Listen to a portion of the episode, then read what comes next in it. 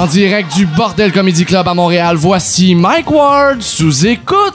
Euh, Merci. Bonsoir tout le monde. Bienvenue à Mike Ward vous écoute. Cette semaine, euh, comme vous savez, j'ai Yvon Deschamps, Judy Richards. Je suis vraiment content qu'ils ont dit oui. Je suis vraiment surpris qu'ils ont dit oui. Mais euh, je voulais, avant, avant des, des accueillir sur scène, je voulais parler euh, de la Fondation Yvon Deschamps Centre-Sud. Moi, j'ai visité la, la nouvelle bâtisse qui ont, ben, la bâtisse qui ont agrandi, puis c'est vraiment impressionnant.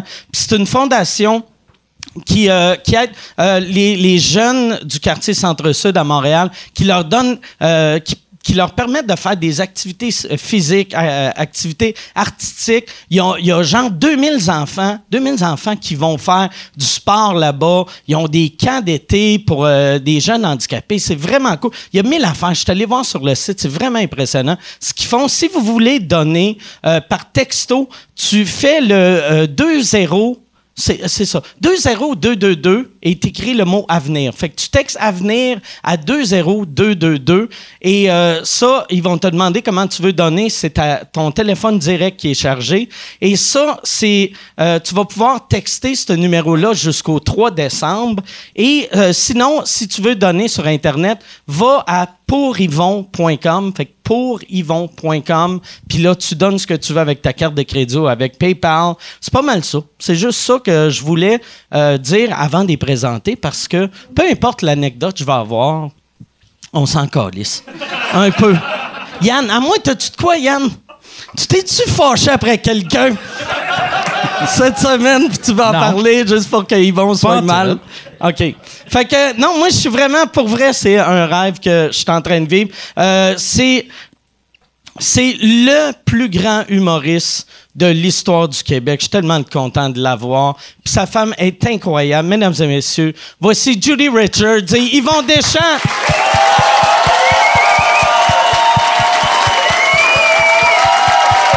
Salut Yvon, merci. Merci. Merci Judy.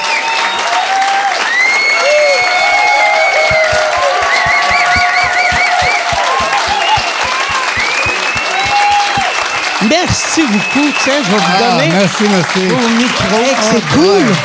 My goodness! Wow! Bonsoir tout le On monde! aime ça.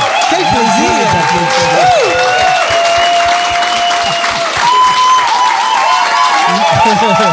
Pas d'allure. Merci. My goodness. Ben, c'est là, on va partir. C'est trop bon. Non, mais c'est surtout pour moi. Je le sais. Bien correct. Bien correct. Là, Ce n'est que le vous autres, ça fait, ça fait combien de temps que vous êtes ensemble? 50 ans. Ça fait 50 ça ans. fait Au moins, il n'a pas 50 dit ans. trop longtemps. Ouais. 50 ans. Peut-être Hey, plus, mais. Non, mais en fait, Jody a déménagé à Montréal en septembre 69. Alors, ça OK. C'est ça. On s'est 50 rencontrés ans. en 67. Ouais. Et ce n'était pas durant l'expo. On n'a jamais vu l'expo ni un ni l'autre. Mais c'était en cette année-là. On, On a était travaillé. occupés. On Ouais, venait de était se occupés. rencontrer, C'est ça. Fuck l'Expo. non, c'était pas ça. Mais en tout cas, l'idée est là. On s'est rencontrés au mois de mars. Voilà. c'est où que vous vous êtes rencontrés? Ben, c'était dans une, une salle de répétition pour un industriel, un spectacle, euh, des concessionnaires de cette fois-là, c'était SO. SO. Alors, les grandes compagnies, que ce soit des, des autos ou des, des autres items, mais sou- souvent des autos, faisaient des, des spectacles pour les concessionnaires. Et c'était le même spectacle qui allait de Halifax à to. Vancouver. Et quand on venait à Montréal, ben, la distribution était changée de l'anglophone au francophone. Ouais. au francophone. Et Yvon, il faisait partie de la distribution. Il y avait, il y avait le gros euh, Gilbert Chénier. Moi, j'avais 17 ans. Puis le gros Gilbert Chénier, dit, non. Et puis, il y avait aussi Jacques Godin, fin, fin, fin. Le pocket, là. il- mais bon. mais- non, mais c'est parce que je pense, je- j'ai 17 ans, je vous donne les images que j'avais dans le temps. Alors, j'ai dit, lui, Non. Et puis là, j'ai vu Yvon, meg, meg, meg, j'ai dit non. Non. Alors, ça, j'ai dit, je suis correct. Là. Je, je, je, je peux travailler tranquille. J'étais la seule qui parlait un peu français dans la OK. gang. Et donc, ils m'ont envoyé comme co-chorégraphe. Mais en effet, c'était juste à cause de mon petit peu de français que j'ai appris à l'École nationale de ballet. Donc, c'était pas beaucoup. On T'as appris le, le- le français à l'école de ballet. Oui, oui, OK. oui, c'est ça. Mais c'était une école comme n'importe quelle autre école, sauf que c'est comme euh, euh, ba- comme euh, sport-études, mais c'était ballet classique. euh, OK. Comme, Études mettons, comme- Fame, tu sais. C'est C'est ça. Sauf Un que c'était classique. C'était Ouais, ouais, la, le- la le danse fame, mais classique. Mais classique. Je savais C'est pas ça, que tu faisais du, du ballet. Ben oui, imagine-toi donc. Oui, oui. c'est ça. T'as-tu les, les pieds qui te font mal, pas possible? J'ai un oignon, c'était épouvantable. Là. Mais je, je- en fait, mais j'ai des beaux pieds, en fait, en Ouais, général. oui. Oh, j'ai des beaux pieds. Oh, c'est des beaux pieds. De ce que je me rappelle, en tout cas.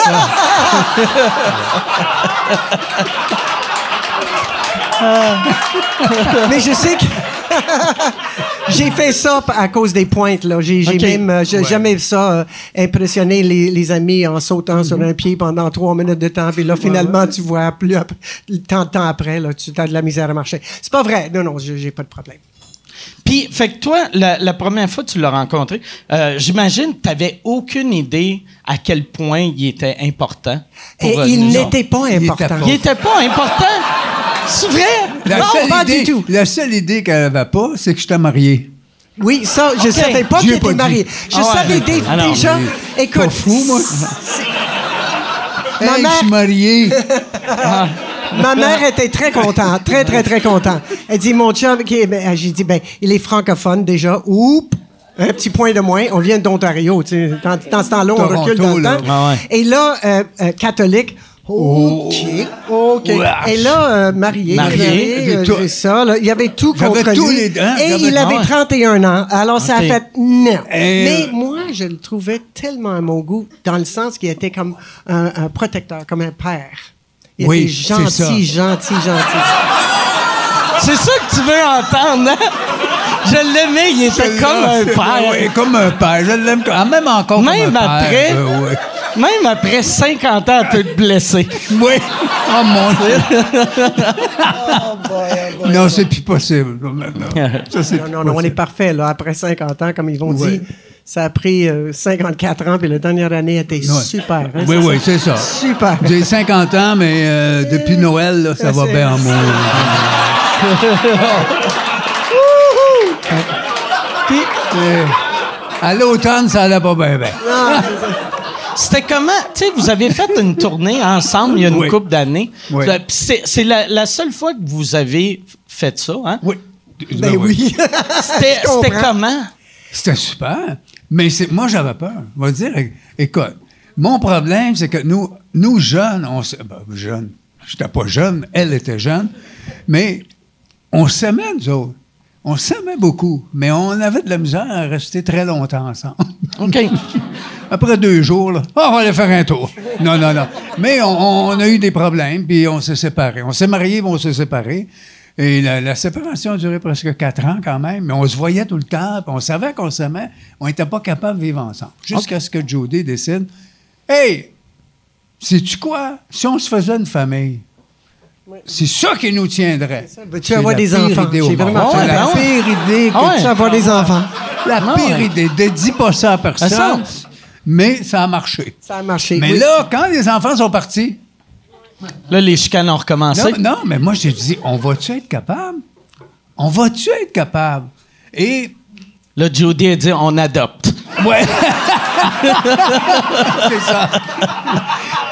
Mais c'est, et là, le, has- le hasard a fait que je, je faisais des, des petits spectacles. J'avais acheté un petit hôtel sur Rive-Sud. Ouais, puis euh, là, le monde me disait Comment ça fait que Judy n'est pas là?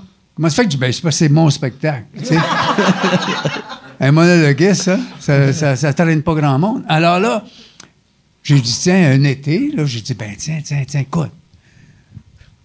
Tu vas, on va, je vais t'écrire, on va écrire, m'a t'écrire quelque chose. Non, je vais nous écrire.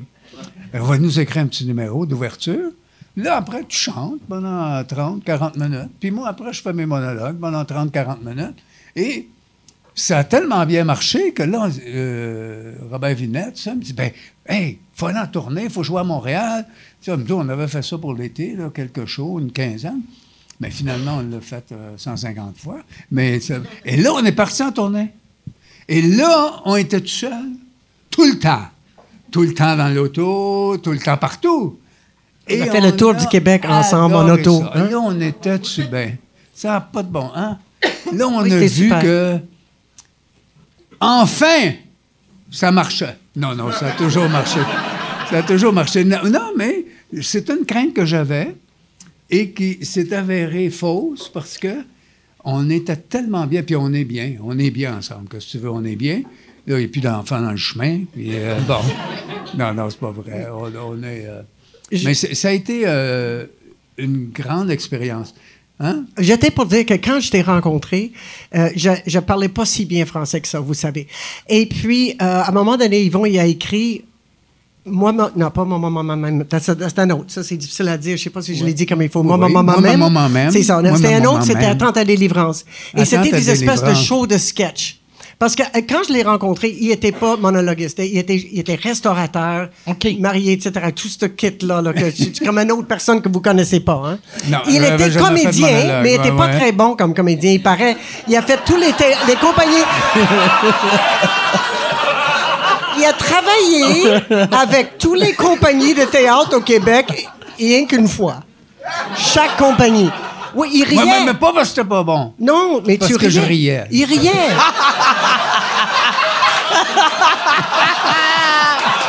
pour le vrai. Pour le vrai, il riait tellement.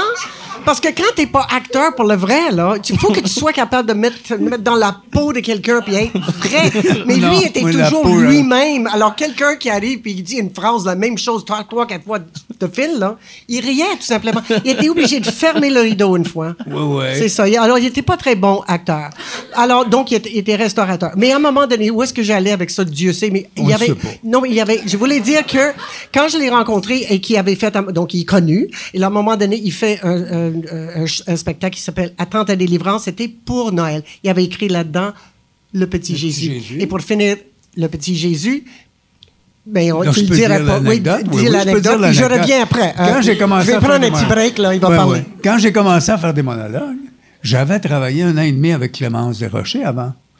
Et puis là, quand, je- quand, quand j'écrivais, puis ça, puis là, Clémence, elle me dit, moi, en tout cas, j'ai un truc, moi, là, quand je trouve pas de punch à la fin, j'écris une chanson. hey! Alors là, vous avez tout compris. as-tu des chansons? Ah! Elle en plus qu'à de monologues, je pense, hein? Il trouvait pas de punch. Non, mais non, mais cette fois-ci, il a écrit. écrit des très belles Ah oui, chansons. Clémence, oui. Aïe, Et toi aussi. Moi aussi. Et là, j'avais écrit un, un monologue sur le petit Jésus, l'histoire du petit Jésus. Et je savais plus comment finir. Alors, j'ai dit, je vais écrire une chanson. Puis ça, a sorti à mon nous. Et euh, en novembre 69, donc ça fait 50 ans. Oui. Et c'est cette même chanson qui a été intronisée dans la- le panthéon des auteurs-compositeurs euh, ca- euh, canadiens. Chanson- Imaginez. Ça vaut un, un bain d'applaudissements, mais c'est pas là que je, c'est pas ça que je voulais dire. Je voulais juste dire qu'à ce moment-là, moi, j'étais danseuse de ballet classique, mais virée plutôt euh, populaire, et je chantais aussi. Alors, non, à Montréal, il n'y avait pas grand-chose pour les danseurs. Alors, finalement, chanter, chanter, ils vont et dire, mais aide-moi avec ça. Alors, la chanson Aimons-nous, je l'ai chantée avec lui. Oui, pour inconsciente. Ouais. Totalement, j'avais aucune idée qu'est-ce que je faisais. Et j'étais là, et j'ai chanté Aimons-nous sur scène euh, pour toutes ces shows-là. Oui. Et donc, inconsciente. Et là, là, on saute 50 ans plus tard ou presque, et on est en tournée. Et je me dis, oh my God, qu'est-ce que tu fais là? T'as aucun talent pour être à côté d'Yvon Deschamps. Parce que là, tu réalises, là, qu'est-ce que tu fais. Dans le temps, c'était inconscient. Moi aussi, je me suis dit ça, mais Et là, après. qu'est-ce qu'elle va... Comment qu'on va faire ça? Tu vois la confiance qu'il y a en moi, là? Non, mais vraiment, non, c'était super le fun. C'était super le fun. Même, euh, même, euh, malgré tout. Malgré, c'était ça, la, Est-ce la vous phrase. Aimons-nous. Aimons-nous quand même, hein. C'est la partie quand même qui C'est est le importante. quand même qui compte. OK. Aimons-nous. quand même. Mais toi, t'avais, t'avais quel âge quand t'as commencé à faire des monologues? 30, attends, 30 quelques, 33, ouais, 33, 34. Hmm. Mon premier monologue, c'est dans le site show, donc mai 68. J'avais 33 Ok, ans. ou 30, 32 33 ans. Mais moi, c'est un hasard. là. Moi, jamais, jamais de ma vie, même si je n'étais pas un très grand acteur, Tu travaillais beaucoup? non, mais je pensais... Il travaillait pas beaucoup non, Non, plus. non, non. C'est, c'est, où qu'il trouvait l'argent pour euh, ouvrir ses restos? Je n'avais pas, je n'avais pas. Je, je trouvais c'est pour ça que les restos marchaient pas longtemps. Mais oui, c'est ça. Ils ont- Non, mais- maudit. Non, mais j'allais dire que même si je n'étais pas un grand talent, je pensais pas à autre chose qu'être un acteur. OK. Sauf des choses qui n'ont pas de rapport avec le métier, comme ouvrir un restaurant. Mais ça, ouvrir un restaurant, peux-tu compter ça? Oh oui. C'est niaiseux. On non, mais je suis tellement épais, moi, des fois. J'avais un chum qui était euh, costumier, costumier, non designer de costume, c'est le plus grand, Barbeau, c'est le plus grand François. Et là, il dit Hey, ma cousine a acheté un, un édifice dans le, vi- dans le vieux Montréal. Dans, dans ce temps-là, c'était pas le vieux Montréal, c'était le bout de la ville. Et le- il n'y avait rien, il y avait le marché Bon Secours, tout ça. C'était juste vieux. C'était vieux. Alors là, Vieux. il dit, viens, on va aller voir ça. Fait que je vais voir ça avec lui. Et là, moi, je suis impressionné parce que dans, ce- je ne savais pas ce que ça existait, ça. Tous ces, beaux buildings, ces belles maisons. Euh, il y avait un, critique de, la Gazette, pense, M. McLean, avait, venait juste de rénover la maison Papineau sur Bon Secours. Il y avait Mme Johnson, la, femme du premier ministre de l'époque, qui avait ouvert une galerie d'art. Alors, ça bougeait, là. Il y avait Mme Nolin qui avait euh, sa, maison de haute couture avec les petites mains en arrière. et ça bougeait, ça. Puis ça m'a impressionné. Puis là, on va voir la, maison qu'elle elle avait achetée, Françoise. Et là, on visite, puis c'est merveilleux. Puis on va dans le sous-sol. Puis là, c'était pas un sous-sol, c'était une cave. Tu sais, en terre battue, puis tout ça. Mais moi, j'étais tellement impressionné. Elle dit, c'est louer, ça? Moi, j'ai dit, combien? Elle me dit 200 pièces par mois. Je vais vous dire, à cette époque-là, je gagnais à peu près 1000 par année. Alors, 200 pièces par mois, c'est un C'est de l'argent, ouais. C'était beaucoup d'argent, ça. C'était beaucoup, beaucoup. Mais moi, maudit fou, j'ai dit, oh, ben, je vais le louer. Mais là, OK. Là, j'ai dit, je vais le louer. Mais là, j'étais marié, là, on parle en 63, elle ne connaissait pas Jodie encore. Là, j'étais marié, puis ma femme, c'est une actrice, puis elle travaillait, puis elle gagnait plus d'argent que moi. Donc, je me dis, elle va payer le loyer. Mais. non, non. Mais. Comment annoncer à ta femme que tu as loué une cave dans, le bas de la ville? Tu sais pas quoi faire avec, tu? Alors, je dis, je suis mieux de trouver une idée avant. M'en faire comme si j'ai eu une idée et que cette idée-là exigeait que je loue une cave dans le bas de la ville. Ah ah! Mais. Alors, ça a été long. Et puis, mais, à un moment donné, j'ai dit. Je suis réveillé avec ça. C'était le début des années 60, ça, c'était en 63 à peu près. Donc, c'était très à la mode. Les meubles en pain, puis tu sais, le, le- ce que les Canadiens appelaient Canadiana, je sais pas quoi, là, des- les anciens. Alors, tous les meubles en pain, euh, tout ce qui était. euh, comment je dirais ça? Puis- Oh, ouais, tout, là. Alors, j'ai dit, tiens, on va faire un restaurant québécois avec des meubles en pain. Et puis, on va avoir un menu comme il n'y en a pas. On, faisait de l'ours, on faisait du, caribou, puis on faisait des, affaires aussi comme euh, des ragoûts de pâte ou des affaires comme ça. Alors, c'était assez spécial. Mais moi, je n'avais pas un sou. Alors, je suis allé à la banque. je- pourquoi ils ont euh, dit oui? Je ne sais pas. Je dois être charmant parce que j'ai réussi à emprunter 2000 pièces. OK. Wow! Sans revenu. OK, c'est deux ans de salaire, ça. c'est deux ans de salaire.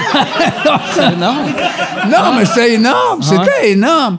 2000 dollars. Alors là, on a fait le, toute la province, le Nouveau-Brunswick, allait acheter des chaises. Je te dis, les chaises, on les payait 25 sous, les tables, 1 dollar, 2 dollars. On a ramassé 80 chaises, 25 tables, un poêle à deux ponts, des armoires à pointe de diamant. On avait des très beaux meubles, finalement. On a tout frotté, on a tout décapé, on a tout ciré. Euh, en tout cas, on a fait un beau restaurant. Et le tout avec un plancher, parce que à la battue, euh, des toilettes, et de la cuisine et tout ça, ça a coûté 2000 pièces.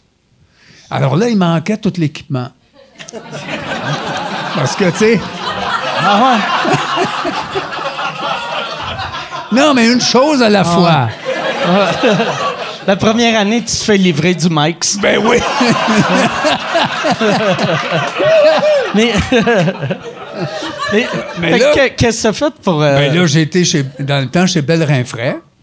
Et puis là, j'ai tout acheté à crédit. OK. Ça a coûté 8000 dollars. Oh, shit. shit, attends. C'était tout un an. Là, la vaisselle, les chaudrons, les, les- les- les- la cuisinière, les frigidaires, tout. Ça coûtait 8000 piastres. Alors, ça faisait 10 000 en tout. Et ça a assez bien marché pour que je, je rencontre mes paiements pendant plusieurs années. Mais là, il m'est arrivé toutes sortes d'affaires. Premièrement, Montréal décide de faire le vieux Montréal. On va faire le vieux Montréal. Alors, on va fermer la rue puis on va mettre des pavés. Ils ont fermé la rue où j'avais mon restaurant? C'est le fun? Là, il y avait deux, trois clients qui s'a- s'aventuraient sur des, des petites planches, là. Mais écoute, ça a été épouvantable. Ça, ça arrête. Je reçois un appel, 5 heures du matin, dimanche matin, je suis dans le lit, c'est les pompiers. Le restaurant est en feu. Ah là, là, la cuisine, en tout Tu cas. devais être content. Tu non, Tu non, mais si, si t'es capable de faire tes paiements, t'es comme. Ouais, ouais. C'était pas. Non, moi, j'étais chez nous. Je te le jure. C'est pas moi, c'est pas moi. Alors, ils ont décrété que c'était des rats qui avaient grignoté des fils, en tout cas. Mais le pire de tout ça, Les assurances sont-tu payées ou. euh, je t'ai pas assuré. Ah, tabarnak! Oh! non, mais ça allait bien, ça allait bien. Ça allait- mais le pire, le pire de tout, c'est que là, il y a un gars qui était venu comme deux mois avant ou trois mois avant. Il me dit, je vais, je, je vais acheter votre restaurant. Là, je dis, je suis pas à vendre, là. Il n'avait pas encore brisé la rue, là. Je n'étais pas à vendre, moi. Ah, il dit, OK. Là, lui, il loue un local à trois portes de chez nous, mais de l'autre côté de Bon Secours. Ils n'ont pas défait la rue de ce bord-là. Et là, il fait exactement la même chose que moi. OK. Les mêmes costumes pour les filles, qui étaient un costume du 17e siècle. Le même menu. Il fait la même chose que moi. Moi, je passe au feu. Hey, si tu veux annoncer sur Mike Ward sous écoute, envoie un email à info à commercial agence2b.com. Info à commercial agence2b.com. C'est euh, c'est ça, c'est ça, c'est ça la pub, Yann. C'est ça la pub, regarde ça. De retour, de retour au podcast que vous écoutiez. Et juste pour être sûr qu'il y ait une belle transition. Ha, ha! OK. Alors là, tous mes clients, ceux qui peuvent venir, il faut que je les envoie chez lui. C'est le fun, ça? J'étais bien fâché. J'étais bien fâché, puis j'ai dit, OK, je déménage. Alors là, j'ai trouvé un autre local, j'ai déménagé. Il apprend pas vite. hein? Ah, pas vite. non, non, mais là, j'ai fait plus grand, puis j'ai fait une boîte pour Clémence. Et puis là, il y a un autre local qui s'est libéré, là, j'ai fait un autre restaurant. Et l'autre, le restaurant, l'autre restaurant a toujours été un grand succès, ça s'appelle le Saint-Amable, sur, euh, dans le vieux. et, euh, C'est toi qui as parti le C'est Saint-Amable? moi qui ai parti Ah, ça. ouais. Ah, ça, je le gars, savais pas. Monté, puis tout ça. Alors, tout est... Finalement, je me suis sorti assez bien. Mais là, tout à coup, après l'expo, 67, donc euh, ça finissait 30 octobre, 31 octobre. Ouais. À partir du 1er novembre là, 67, il n'avait plus des clients. Aucun. Plus de touristes. Et tous les Québécois avaient dépensé leur argent à l'expo. Alors là, j'avais deux restaurants, 60 employés et deux clients par jour, à peu près. Alors, j'ai pas toffé très longtemps. Et puis, j'ai fait faillite. euh, Ça veut dire que quand on s'est rencontrés, j'étais plus riche que toi. Mais en. Je pense que. Oh, maman, que oui, là, j'étais pauvre, là, j'étais pauvre.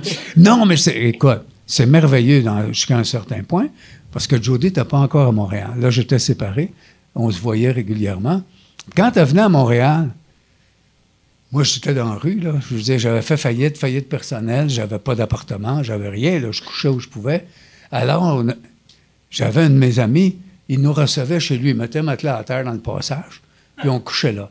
Alors, pense-y, là, un homme comme moi.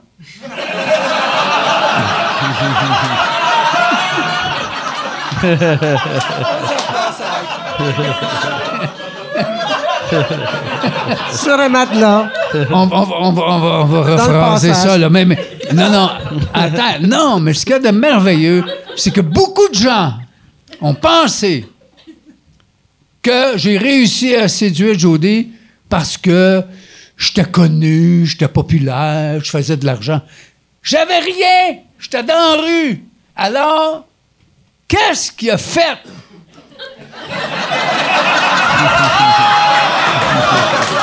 qu'elle s'attache à moi tellement. C'est le body. Qu'est-ce que tu veux, c'est le body? Ça peut pas être autre chose. C'est tout ce que j'avais. T'as été combien de temps pas de pas d'appartement ou pas, Pas de maison? quelques mois. Quelques C'est quand mois. Cinq, long. six mois. Non, non, c'est long. Écoute, mais tu vois, on pense d'un coup qu'on a euh, un coup tellement dur qu'on s'en relèvera pas. Mm. hein. Et finalement, ça devient la meilleure chose qui aurait pu t'arriver. Ben ouais. Dans- de temps en temps, pas tout le temps. Mais pour moi, cette fois-là, moi, parce que avec mes restaurants et tout ça, en parallèle avec ça, moi, j'ai toujours travaillé avec Buissonneau euh, à la roulotte pendant. J'ai travaillé- travaillé avec Buissonneau pendant 10 ans. Et puis, à quelques mois de différence, on a ouvert. Moi, j'ai ouvert mes restaurants, mais en même temps, on a ouvert le théâtre de Katsu. Et donc, le Katsu existait, puis j'étais très heureux. Et je vais vous dire quelque chose. C'est. Pour moi, tu sais, le succès, puis tout ça, c'est bien le fun. Mais quand tu vois quelque chose qui reste, comme le Katsu, tu dis, moi, sans moi, il n'y aurait pas ça, là. Ouais. Et tout ce qui s'est passé là-dedans, là, ça, c'est gratifiant. Là, tu dis, ben, on n'a pas fait ça pour rien, tu sais. Alors, le Katsu était là. Là, je fais faillite. Je suis dans la rue. À un moment donné, Paul, il dit, ben, viens travailler au théâtre. Ah, OK. Alors, euh, j'étais au théâtre, là. Pas comme comédien, on se Non, non. comprend. Tu- Ben non. Paul me connaissait. Il savait, lui. Non, non, mais j'avais, c'est j'avais juste parce que j'avais le fou rire. J'étais pas mauvais acteur. Mais j'étais pas capable de voir quelqu'un qui se trompe sans rire. Et ça a commencé, ça a commencé. En tout cas, je vais finir ça. C'est que là, je vais travailler au théâtre. Qu'est-ce que tu faisais euh, comme job là-bas? Toutes sortes d'affaires. peu de Balayer, tout. euh. Déchirer des vendre les billets, euh, déchirer OK. l'étiquette le soir. Là, tu sais. Il me donnait quand même 50 pièces par semaine. Alors, c'était C'est- mieux que mais ça devait être un dur coup pareil, tu sais, que t'es Ben, allé toi- de, de homme d'affaires, tu sais, avec trois restos Ouais. à, euh, pogner des fourrés parce que quelqu'un Ouais, ouais. s'est trompé dans sa phrase. Oui, oui, c'est- c'est beaucoup ça. Mais là, Paul avait travaillé très fort cette année-là parce que les, les gens savent euh, maintenant que si tu veux des subventions, il faut que tu changes de pièce euh, souvent. Parce que tu n'auras pas. Si tu as un succès qui dure six mois, ils ne donneront pas de subvention. Alors, donc, en général, les théâtres montent cinq pièces par année. OK. Alors, Paul en avait déjà, il était rendu à sa, sa quatrième, là. Alors là, il dit, ben, t'es là. Monte la cinquième. J'ai dit, ah, fais plus de théâtre. Moi, je travaillais avec Clémence, puis bon. Et puis, euh, on faisait des revues. Ben, il te fait une revue. OK, on va faire une revue. Parfait. Alors, euh, qui je connaissais, moi? Charlebois. Depuis toujours. Depuis qu'il avait 16 ans notre vie, c'était. Parce que pendant tout ce temps-là, moi, j'ai été drummer pour l'éveiller, puis tu sais, j'ai fait bien des affaires comme ça. Alors, Oui, t'as été drummer. Co- combien combien d'années? trois ans. OK. Puis c'est où que t'as appris à jouer le drum? J'ai pas appris. T'as- Fait que c'est juste. Non, mais tu sais, en trois ans, j'ai pas eu le temps d'apprendre. M'aurait pris bien plus que ça. Non, non, ça, c'est Fait que encore tout le monde affaire. qui te voyait faisait il est meilleur comédien que drummer. Oui, c'est ça.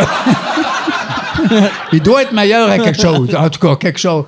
Non, mais ça, c'est c'est toujours. C'est juste un beat, j'imagine. C'est ça, c'était simple. C'était plus comme des percussions. euh. Claude Laveillé, il avait écrit le, le cheval blanc. Alors, ils vont, il fait cheval, cheval, c'est comme ça. OK. Il- ouais. Il faisait comme, euh, comme le- les bandes sonores, comme, euh, c'est ça, les bandes Des sonores. percussions Ah, plus que des, percussions ry- comme- des rythmes, des affaires. Mais je me débrouillais très c'est bien. Et puis en plus, il- dans certaines chansons, lui, Claude, il y avait un petit accordéon français, il y avait un son fabuleux. Alors, dans des chansons plus douces, là, il disait euh, pourrais-tu- Est-ce que tu joues de l'accordéon aussi? Oh oui. Autant que le drum, je suis aussi bon à l'accordéon qu'au drum. les deux. Moi, j'ai les deux. Ça, c'est rare. C'est rare. Alors là, je jouais des affaires, des petits contre-champs faciles, mais je me trompais pas quand même, c'est ça. Et finalement, lui, j'avais commencé avec lui parce que moi, je travaillais pour les enfants beaucoup, avec Paul, à la, bon, à la roulotte, puis euh, la boîte à surprise et tout ça. Puis là, j'avais La commencé- roulotte, c'était une salle de spectacle? La roulotte, c'est une roulotte OK. spectacle de la ville de Montréal. Elle a 50 ans maintenant, plus que ça, 60 ans. Ça existe ça encore? Elle existe encore. Ah, elle a c'est arrêté un peu. Elle a arrêté un peu.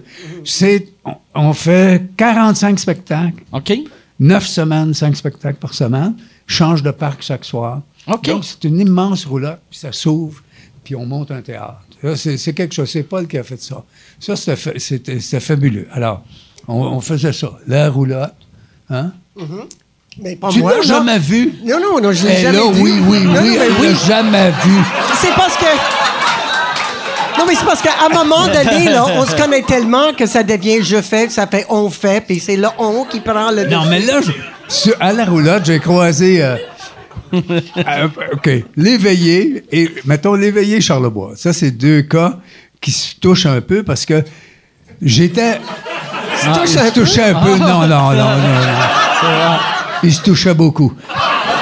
Non, non, mais c'est, pour moi, c'est des, ça, ça s'entrecroise parce que, à un moment donné, j'étais engagé pour faire la claque dans une émission pour enfants du samedi matin. C'était Domino, ça s'appelait. J'étais Jacques Zouvi, Claude Léveillé qui faisait un personnage qui s'appelait Clo-Clo pour les enfants et tout ça. Et là, Claude arrivait de France, il avait été avec Madame Piaf, etc. Puis il y avait des nouvelles chansons.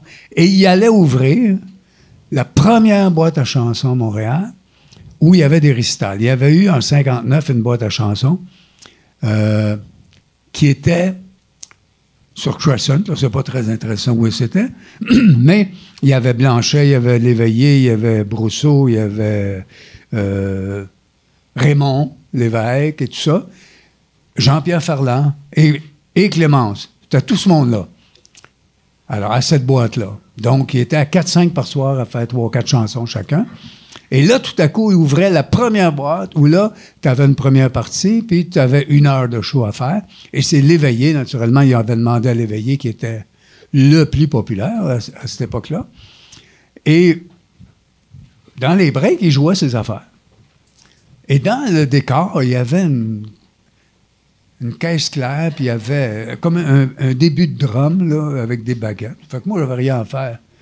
Fait que pendant qu'il jouait son piano, ses affaires, moi, je vais au drum, fait bedling, bedlang, bedling, bedlang. Ah, il a bien aimé ça.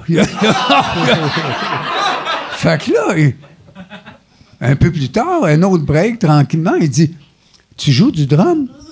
J'ai dit oui. je venais d'en jouer, il m'avait entendu. Eh oui, ça devait être beau. Hein? C'est pas de mentir, ça. Elle dit M'accompagnerais-tu Oh boy Où? Ah, j'ouvre. le- Quand Dans trois semaines. Oh, patin. Ah, j'ai dit OK. Alors là, il fallait que je m'achète un set de drums. en tout cas, ça, a marché. Et j'ai joué avec lui. T'as-tu acheté un livre avec le set de drum Non. ou t'as-tu demandé au vendeur de Mais te donner je vais dire, ou- j'ai été à l'école, j'ai été dans le corps de Clairon Tambour. Alors, je savais jouer de la caisse claire. OK. tu sais, Je pouvais jouer de... Là, j'étais- ça, j'étais capable. Et j'avais des idées, puis j'étais capable de jouer avec les bongos. Ça, j'avais le son de ça. Et il y a des choses qu'on, qui nous arrivent, comme moi, tous les rythmes, quand j'écoute la musique, non seulement je les entends, mais je- j'entends comment c'est fait. OK. Qu'est-ce qu'il joue? Tu sais, il joue telle, euh, bong, telle, telle, telle affaire. puis- alors ça, ça, ça, ça allait bien. Donc, c'était correct. Il haïssait pas ça. Il était bien. Et en fait, c'est juste qu'il voulait pas être seul. C'est bien simple, hein? Il voulait pas être seul sur scène. Alors, moi, j'étais avec lui. Et j'étais avec lui longtemps. Là, après euh, ma première femme, Myriel, j'étais toujours avec ma première femme à cette époque-là. C'est avant Jody, ça. Euh, elle avait... avant, pas j'espère, hein? Va, Judy. C'était de, de Ben 81 à l'hiver passé. Ben non. Et là, c'est fini. C'est fini. Je te le jure. Non, non. J'étais en 59, elle finissait son primaire. Fallait lui donner une chance quand même, là. En 59, elle avait 10 ans. Hein? Alors, tu sais, euh, t'avais même pas fini ton primaire. Puis moi, je travaillais avec l'éveillé. Là, non, non, ça allait bien. Non,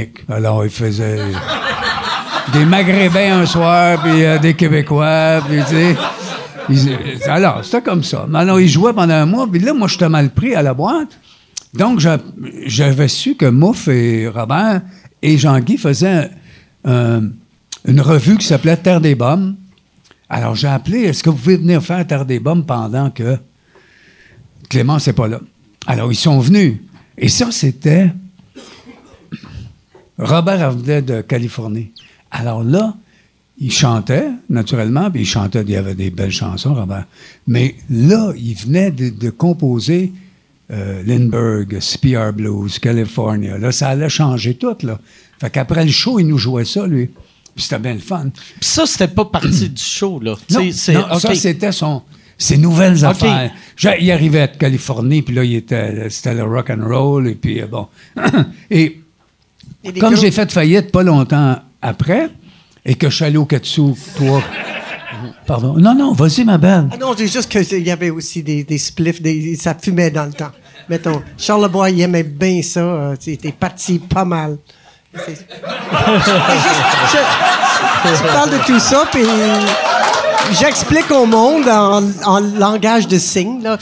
Les gens, euh, c'était euh, l'époque. C'était l'époque, hein? Je m'en rappelle pas. Ben non. Ah, ça fumait, écoute. T'as-tu été un gars qui fumait? euh, Tu fumais-tu dans ton jeune temps? Un petit peu, mais pas beaucoup. OK. Non, parce que ça, m- ça m'assommait. Ça m'assommait. Mais dans, le- dans l'autobus, dans ce temps-là, on tournait en autobus, quand on a fait le petit show, avec toute la gang, écoute, on voyait pas de voir. tu sais, alors, même si je fumais pas.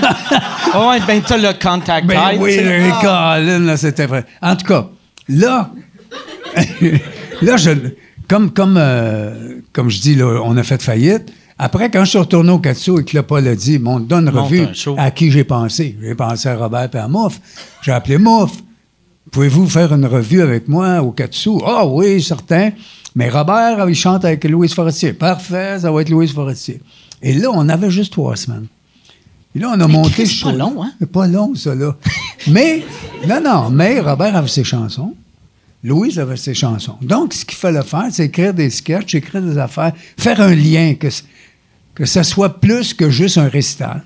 Alors, c'est Robert qui avait trouvé le thème, c'est dans les, on mettait, mettons, les manufactures ou les garderies, euh, on chante des chansons d'amour comme ça. Alors, ça, c'était le thème.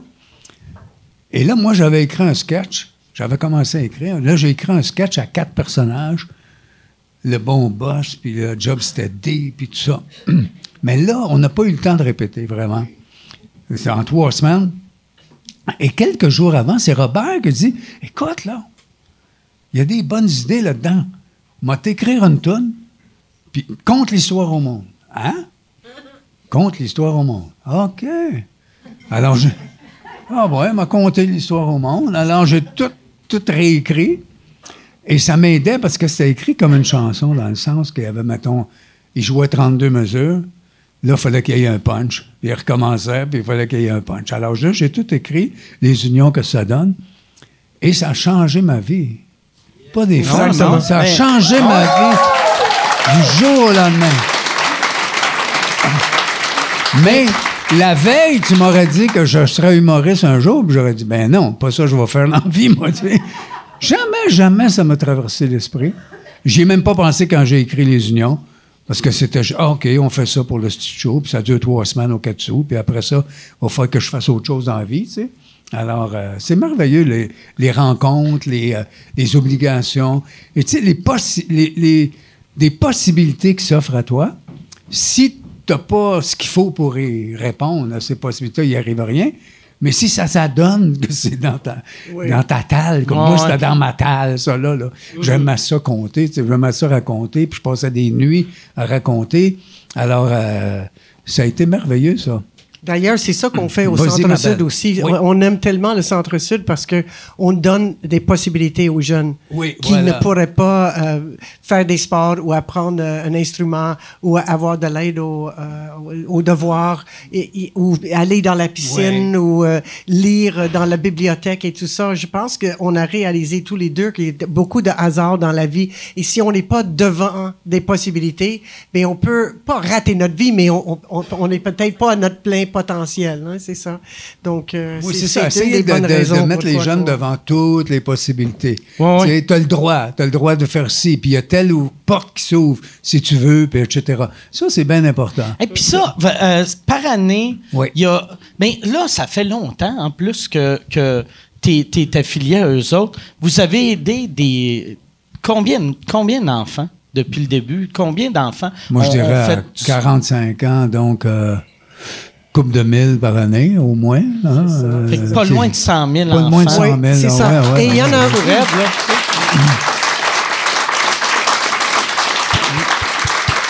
En fait, on, sait qu'on aide les jeunes parce que il y en a beaucoup qui reviennent pour devenir moniteurs ou aide aux enfants par Ou après. être le porte-parole. Ou être le porte-parole comme un certain Daniel, Daniel. Savoie. Ben oui. Il était- Daniel, il, y allait. euh, il allait au centre. Il a joué au petit. hockey, lui, petit. OK. euh, pour le centre, ben pour le centre, pour l'association. Et après, il est revenu comme moniteur.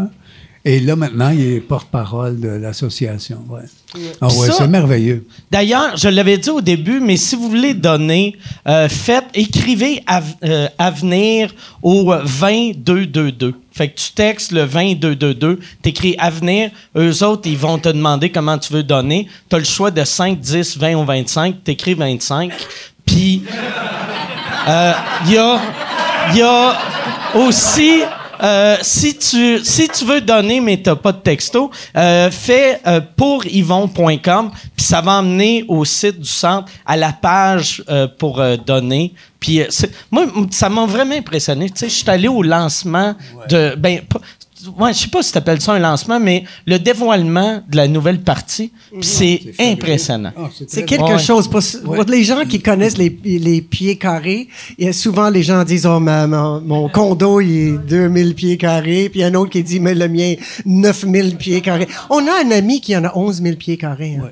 Ah. Un condo, un condo de Ah, 11 000 un pieds, compte, c'est ah, grand. Mais c'est, c'est, c'est, c'est grand, hein? c'est immense. En tout cas, nous, c'est 1400 pieds carrés. Mais pour ceux qui connaissent des pieds carrés, le centre est rendu à 100 000 pieds carrés. 100 000 pieds carrés. On prend le carré de la rue au complet au nord de, de Ontario sur visitation. On prend le carré au complet, on pourrait pas l'agrandir plus. Et on est même en dessous de la rue. Il y en a des gymnases en dessous Le gymnase double est en dessous de la rue Visitation. C'est quelque chose, hein, c'est quelque Ouais. chose. Puis on, on va même, on va ajouter sur le quatrième étage, on a la dernière phase, mais on a déjà trouvé l'argent et c'est une cuisine.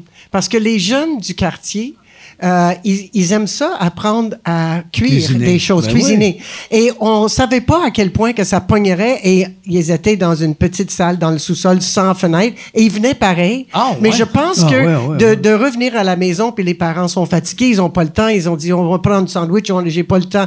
Il y a une mille, tu la, la vie c'est comme, il- comme il est, mais que les jeunes puissent dire mais je peux faire des pâtes. Ah oui. peux- C'est vraiment ça change la vie. Comme maintenant, les jeunes arrivent à la maison avec des livres et ça c'est quelque chose Ben qui oui. s'est pas vu il y a même dix ans.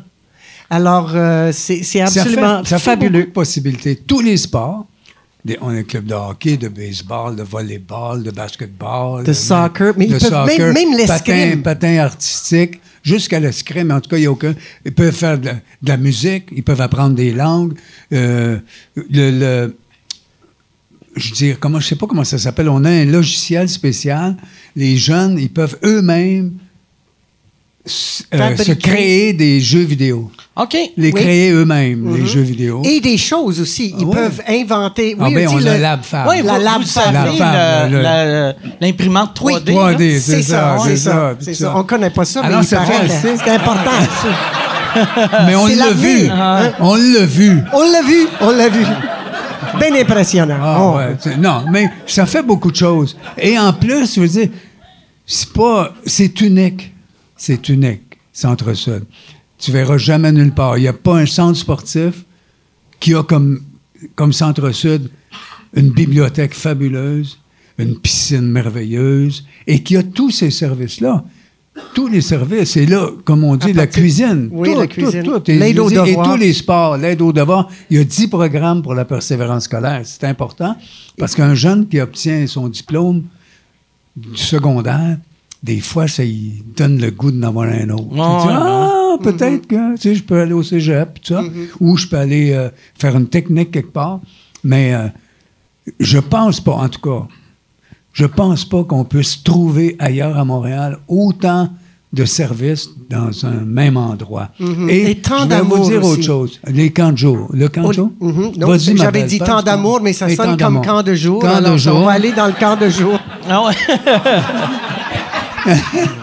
Non, mais ça, Ça prend rime. tant d'amour pour faire un camp de jour. Exactement. Et d'ailleurs, on refuse aucun enfant qui n'a pas d'argent, que les parents n'ont pas assez d'argent, ou une un enfant avec des, euh, des handicaps différents, là, multi-handicapés. On dit jamais non, même si ça prend un ou deux euh, euh, Moniteurs par enfant. par enfant. Ah. Venez, venez, venez. C'est c'est le seul. C'est le, camp- le seul camp de jour à Montréal. ça.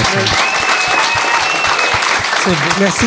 Ça, Et en plus, je vais dire quelque chose qui est, très, qui est important. L'argent, c'est pas si important que ça, mais c'est important.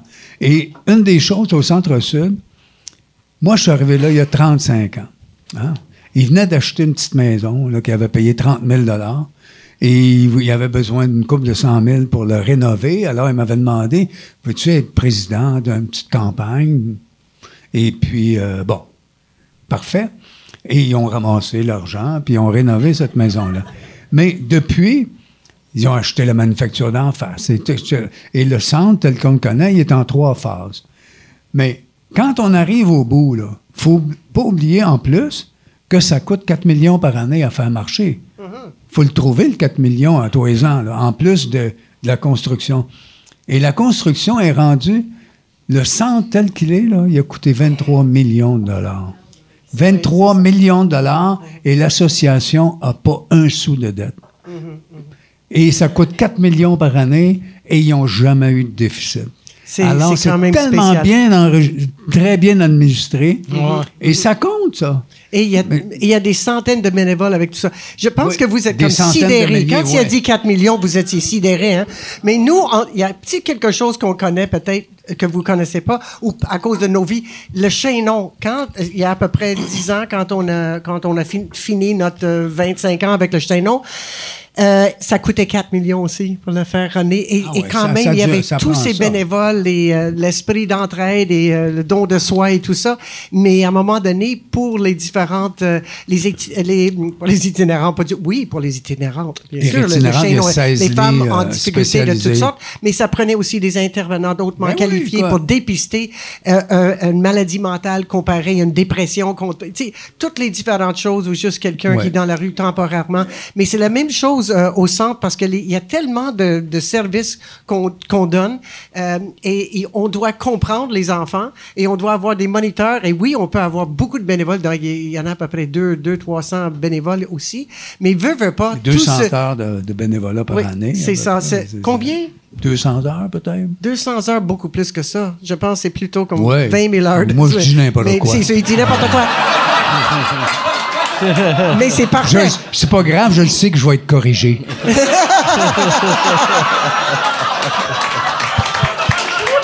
Oh. Mais c'est juste, c'est ça, c'est impressionnant, 4, millions euh, par année pour le faire. Je devrais arrêter de parler. Mais c'est vrai que c'est ça que ça coûte. Non, mais pas, écoute, y a- ça que ça passe du monde, là. Euh, Il y a 70 des jeunes du quartier qui sont qui viennent ou pour un sport ou pour un service, euh, l'aide aux devoirs, tout ça. Il y a plus, depuis, ça fait trois ans ou quatre ans qu'il y a plus de 400 000 entrées dans l'année.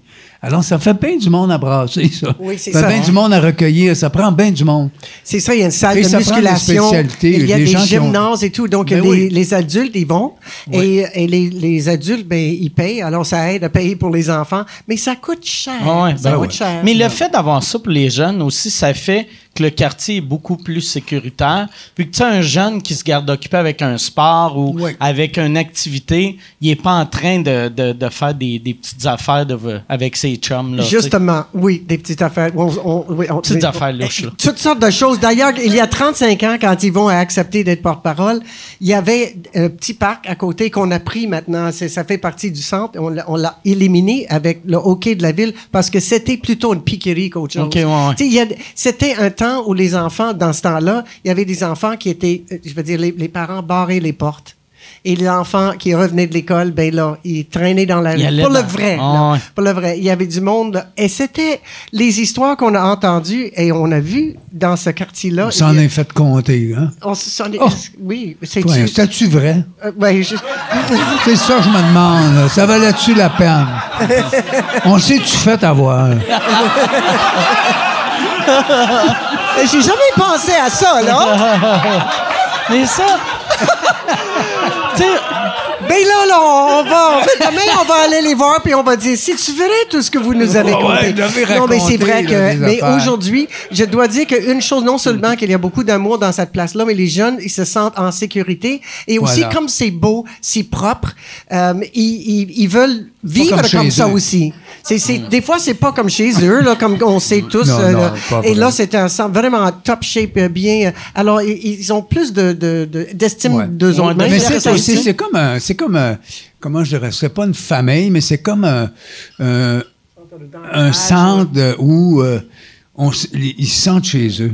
Et c'est, et maintenant là, parce que c'est pour la, famille au complet. Et maintenant avec tous les, les nouveaux arrivants, il y a tellement d'immigrants que c'est une place où rapidement tu rencontres du monde, Ouais. rapidement tu apprends tous les services que tu peux avoir, euh, que tes enfants peuvent avoir aussi, etc. Donc c'est super important. Ah oui, les gens qui viennent de partout, là, les Ouais. parents ne parlent pas français et un peu anglais peut-être, mais l'enfant apprend rapidement Ah. euh, au centre. Puis euh, je sais qu'il y avait une, une petite fille qui était assez cute. J'ai dit, oh, j'aime- j'aimerais ça juste dire à ton papa merci de parce qu'il t'a amené ici euh, à cette heure-là, et, et- etc. Puis elle dit, oh, mais il, il parle pas français, il parle en- pas anglais, il est espagnol. Alors si tu veux parler en espagnol, vas-y. Mais c'est un parmi beaucoup d'enfants où les parents sont contents d'avoir quelqu'un qui aide leur enfant non seulement à apprendre le français, mais aussi les, les aider aux devoirs. Ouais. Parce qu'ils ah ouais, se vrai, sentent si tu dépassés comprends dans pas tout le ça. français, C'est comment difficile. tu vas aider ton jeune dans son cours, tu sais? Exactement. Exactement. Ça, tu sais, on, on sait que toi, quand tu étais jeune, tu viens d'une famille euh, euh, tu sais, pauvre, là? Non. Pa- Ben, euh, pauvre. pauvre, mais non. On je, était pas, mais tout le pas, monde hein. était Mais, Mais pas, on n'aime pas ça dire ça. OK, excuse-moi. Moi, une Mais- famille, euh, Pas, pas une famille super riche. OK. Mais Une famille- Déficient en argent. difficile en argent. Ouais, c'est ça.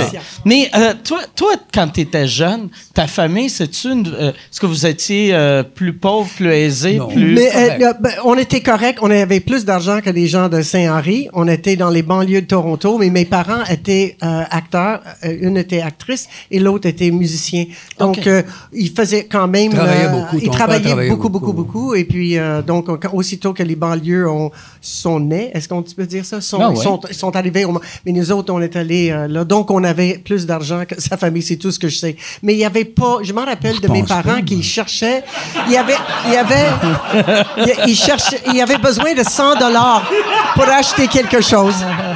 Est-ce que je continue ou je demande qu'est-ce qu'il fait là? Oui, oui, vas-y, pourquoi? Alors, il- il- mes parents avaient besoin de- de 100 dollars et je les ai vus mettre des 5 puis des, je- il y avait des deux dans le temps, je pense, puis des un. Puis ils mettaient tout ça jusqu'à temps que ça fasse une grande pile, puis ça euh, proche de la, le téléphone. C'était pas un téléphone à c'était à, à cadran quand même. On a pu ça, mais euh, c'était pas la sorte qu'on parlait comme ça. C'est pas- mais anyway, ça, j'étais conscient que ça prenait longtemps pour avoir euh, trouvé 100 dollars ouais, pour faire quelque ça. chose. Donc on n'était pas ce qu'on peut pas dire aisé, mais, euh, Mais Yvon, c'est ça. Lui, il venait, Mais c'était nous, proche moi, des tracks. nous, on et vient puis- de- c'est ça. Nous, c'était un milieu linge avec les ouvrier. Ouais. Ouais. Nous autres, moi, quand j'étais enfant, dans la trentaine et euh, le début de et la quarantaine, c'est-à-dire les 1930-1940, Oui, parce que je trouvais ton enfance, c'était Ouais, long. ouais. C'est comme. C'est ça, on va dire. Ça a été long. 46, hein. là. Ben oui, là, j'ai commencé. à- non, mais nous autres, à Saint-Henri, là, c'était le quartier le plus industrialisé au Canada, là. Tout le long du canal de la Chine, là, ça finissait plus, les industries. Et tout marchait au charbon, là. Alors, et en plus, on avait une, deux, trois, trois grosses tours de triage, trois grosses cours de triage qui travaillaient 24 heures par jour avec des locomotives à vapeur, donc au charbon aussi, là. Il y avait, qu'il fasse beau, qu'il fasse pas beau, on le savait pas. Il y avait tellement de nuages, de fumée, la fumée tout le temps, là. Sinon, c'était un quartier, euh, j'adorais, on adorait chez nous. Et nous, on a eu la chance, écoute, sans avoir d'argent, on a toujours mangé, on était, euh, ma mère euh, lavait notre linge, je me disais, puis on était bien. Il devait sentir le charbon, pareil. Oui, ça sentait le charbon. Non, on va dire une affaire. Le pire, c'est quand c'était humide, ma mère lavait. Dans ce temps-là, il étendait dehors, dans le cours, ça accorde. Quand c'était humide, là, dix minutes après, il y avait des millions de petites taches noires sur son linge, là. Elle criait dans ce temps-là. Il fallait tout recommencer parce que toute la suie qui tombait. Ah ouais. Quand c'était pas humide, ça allait. Mais quand c'était humide, c'était épouvantable. Mais, je vais te dire, nous, on était à Montréal, mais on était comme dans un village, hein, Saint-Henri. Et on avait toute notre famille. Mon père avait sept frères et trois, quatre sœurs. Tout le monde avait des enfants. J'allais à l'école, je passais devant chez mon Henri, je passais devant chez ma Eugène, je passais devant chez grand-maman. Euh, je, je sortais dehors, j'avais des cousins, j'avais des cousines partout. Et on était aimés. Nos parents nous aimaient. Alors, c'est- une enfance merveilleuse, au fond. ouais, là, vraiment. tu sais, Puis on sait pas, nous autres, l'argent, c'est quoi. Puis euh, Mais la- on mange tous les jours. Tout, tout va bien. La beauté, par exemple, de, d'avoir été un peu, euh, prends-le pas mal, un peu pauvre. Euh,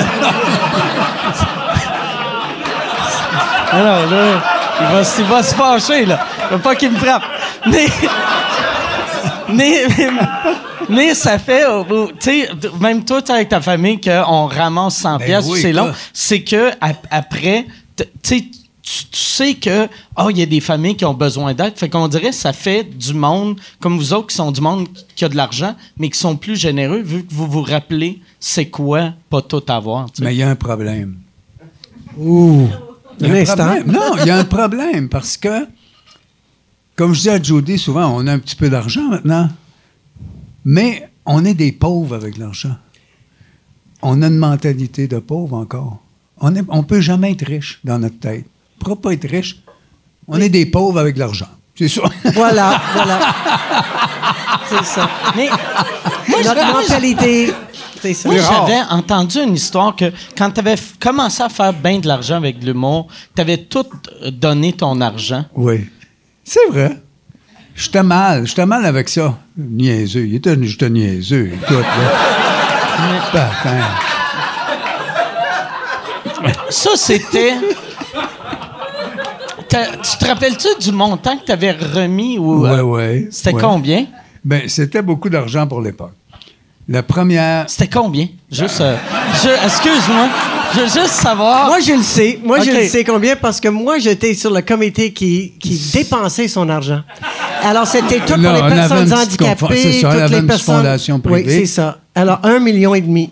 Un million et demi? Ouais, a Oh, un million en et demi. quelle année? C'était ça, hein, So-? On a commencé en 75, 76. Tabarnak! C'est comme, c'est comme 20. Hey boy! Hey boy! Non, mais c'est pas. On l'a. C'était pas d'un coup. C'était pas d'un coup. Non, non, non. Non, non. J'avais, écoute, pas des fâches, on peut le dire. Maintenant, dans les années 70, là, 100 000 piastres, c'est de l'argent en moins. Ouais, ben ouais. Alors, moi, après 3 4 spectacles, c'est-à-dire 3 4 séries, on avait une maison, on avait des voitures, on avait un chalet, on avait tout ce qu'il fallait. Et tout à coup, je dis, fuck, j'ai 700 000 piastres à la banque. Qu'est-ce qu'on fait avec ça?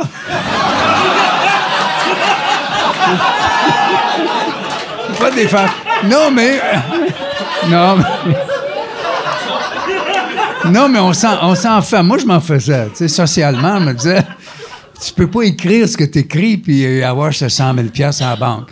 Alors, je dormais pas tout le temps bien à cause de ça. Et Judy, cette année, puis elle a dit, écoute, là, donne-les, Batège. On va se débarrasser de ça, cet argent-là. Bon. Alors, on a- j'ai fait une petite fondation. On a mis ça dedans. Mais les besoins étaient plus grands. Donc, euh, d'année en année, je mettais un autre 100 000, un autre 150 000. euh, euh, J'en gagnais beaucoup dans ce temps-là. Donc, on- euh, finalement, on a donné ça, un million quelque chose, là, qui était beaucoup d'argent. Ben, dans qui est encore beaucoup d'argent. Oui, c'est encore beaucoup d'argent. tu sais, nous autres, moi, je suis. Tu sais, moi, ce soir, je suis fier. C'est comme, on va vous remettre 10 000 Puis, euh, tu sais, mais là, mais quand je vais vous donner le chèque, je vais faire. Ça, c'était beaucoup d'argent dans le temps, là. Tu sais, tu sais, Yvon, l'année que t'étais né, là, c'est un gros chèque, ça. Mais sais-tu quoi? Sais-tu qu'est-ce qui est weird, par exemple? Parce que on, on réalise aujourd'hui. Oh, j'aime tellement ça. Ça attends, parce que. Là, vois-tu, vous allez comprendre pourquoi je dis ça?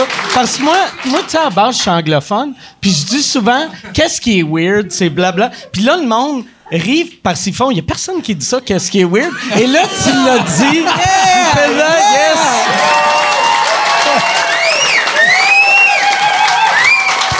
Là, c'est pas weird pantoute, là. C'est pas weird pantoute. Il y a même des t-shirts, qu'est-ce qui est weird? Ah oui, oui. Ouais, j'en je- veux un. Ah ouais. Alors, ce que je voulais dire, c'est que...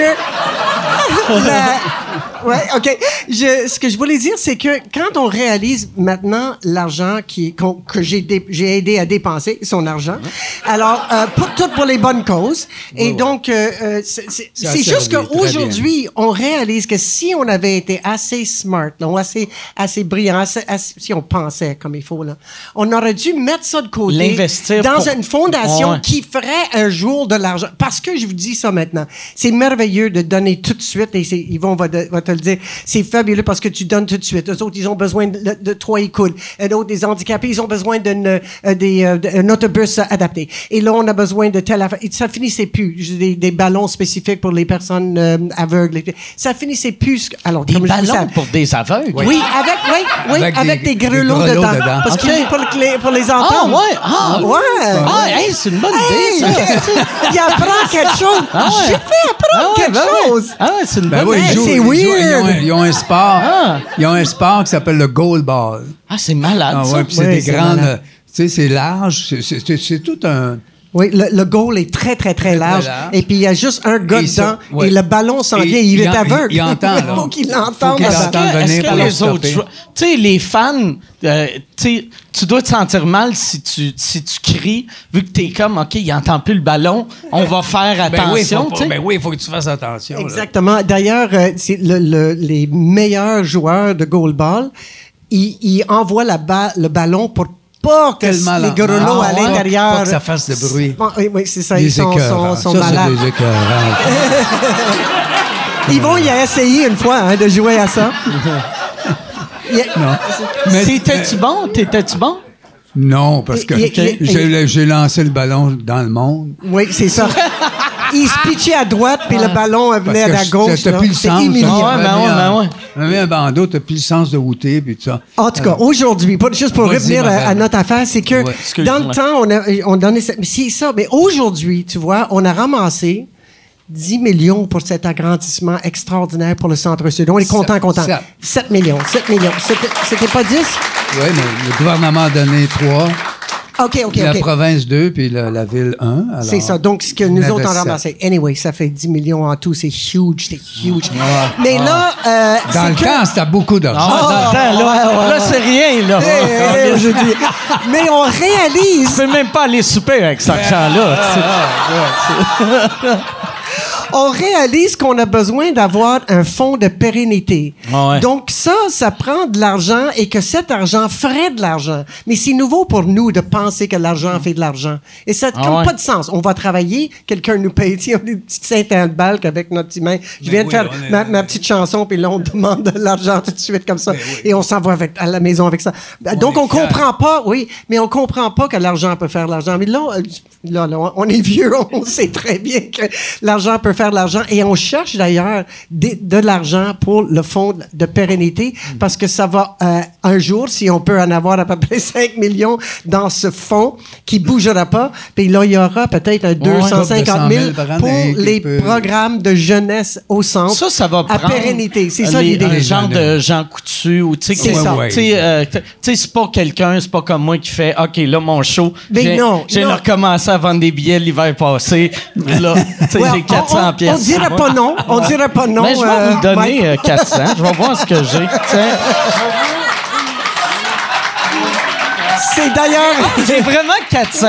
Fait que là, il, il vous reste juste à 4 millions euh, 900. T'es adorable, t'es adorable, Mike. Mais Merci. en fait, c'est. Mais je veux que ça soit dans le fond.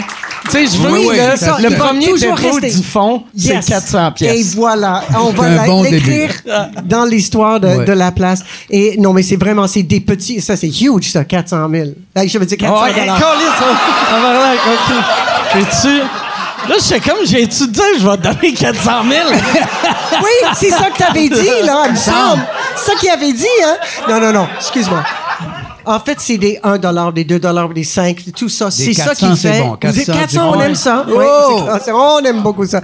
Alors, merci beaucoup, Mike. T'es Ben, vraiment plaisir. très, très Fait gentil. plaisir. Mais je vais reploguer encore, c'est ça. Textez Avenir à 20 222 et puis là, ils vont te demander comment tu veux donner. Tu donnes entre... Ils vont te demander entre 5 et 25. Puis euh, c'est chargé sur ton compte de téléphone ou va sur euh, pouryvon.com. Ça t'amène exactement à bonne place sur le site euh, du centre puis pour euh, faire le don. Oui, puis en plus, il y a les tasses, là. Ça, là, chez Jean Coutu, ça.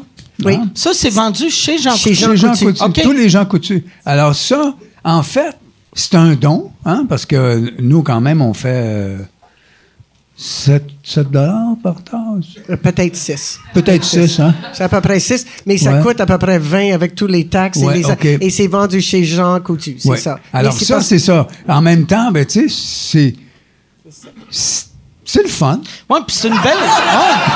C'est une tasse, hein? C'est une tasse, Non, mais c'est une tasse. mais il l'a écrit Chris de bon vendeur, hein? Tabarnak! Tout un vendeur. Ils vont Ça, déchirer tout Il un l'a pas, il l'a pas. voilà, c'est le fun. C'est le fun, ça. Tu Maintenant peux je le boire dedans. Non, tu peux boire dedans. Oui, oui, on peut mettre du café, on peut mettre de l'eau. hein, Ah on oui, peut mettre c'est très polyvalent. En fait, c'est bien, ben, ben le fun. C'est ben- Non, en fait, euh, je me rappelle parce que Yvon, il y avait, je, je lui ai demandé de l'écrire au complet, le Aimons-nous. Euh, Yvon Deschamps. Et puis, euh, à l'intérieur, ça dit quand même, c'est un peu cute quand même. Ouais, tu, ouais. Tu, tu bois, puis tu dis aimons-nous, puis là, tu vois quand même. Ça, ça te donne un petit quelque chose. là. Non, non, c'est vrai. Ça, c'est une affaire. On va commencer ça comme ça. Mais je vais te dire, dans le temps de la fondation, quand on a fait la première fondation, ça a été la, ça n'a pas été la première fois, que j'ai, j'ai, j'ai- j'ai reçu de- un peu d'agressivité du monde, mais j'a- j'avais eu beaucoup de misère au début, tu sais, les gens. Je faisais un spectacle et euh, le corps du monde était parti à la fin, là. Alors là, Moi, tout le monde prenait tout au premier ah, degré vrai, avec puis toi. là, là, à un moment donné, le Guy Latressa me disait, faut changer quelque chose, faut changer. Ben non. Je sais pas, moi, j'ai écrit ça. Il faut que je le fasse. Il faut, faut assumer ce qu'on a écrit. J'ai pas écrit ça pour rien. Alors, en tout cas, mais il y avait de temps en temps de l'agressivité. Mais quand on a fait la fondation, privée, là, je parle de ma petite fondation à l'époque, là, il fallait que j'en parle publiquement pour faire savoir, parce que c'est une fondation qui était dirigée vers les personnes handicapées seulement. Alors, il fallait que je le dise, moi, là, que j'avais un petit fond et que. Mais là, ça choquait du monde, m'a dire une affaire. Pour qui tu te prends, toi? Je me prends pour personne, tu sais.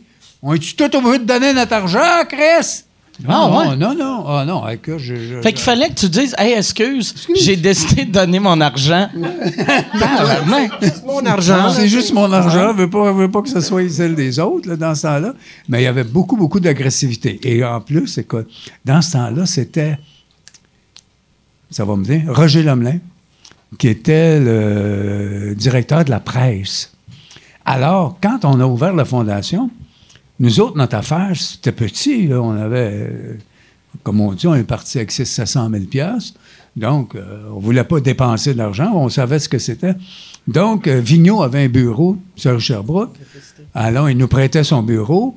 Puis, il y avait une secrétaire. Il nous prêtait sa secrétaire, pour, juste pour écrire. là, pour, euh, Écoute pas, Judy, là. Ah, all right. Alors, dans, dans- dans les premiers mois, tout ce qu'on a dépensé, c'est du, papier en tête et des enveloppes. C'était ça notre dépense. On avait paye pas, de téléphone, c'est le téléphone de Vigneault, c'était sa secrétaire. Il n'y avait, pas de défense.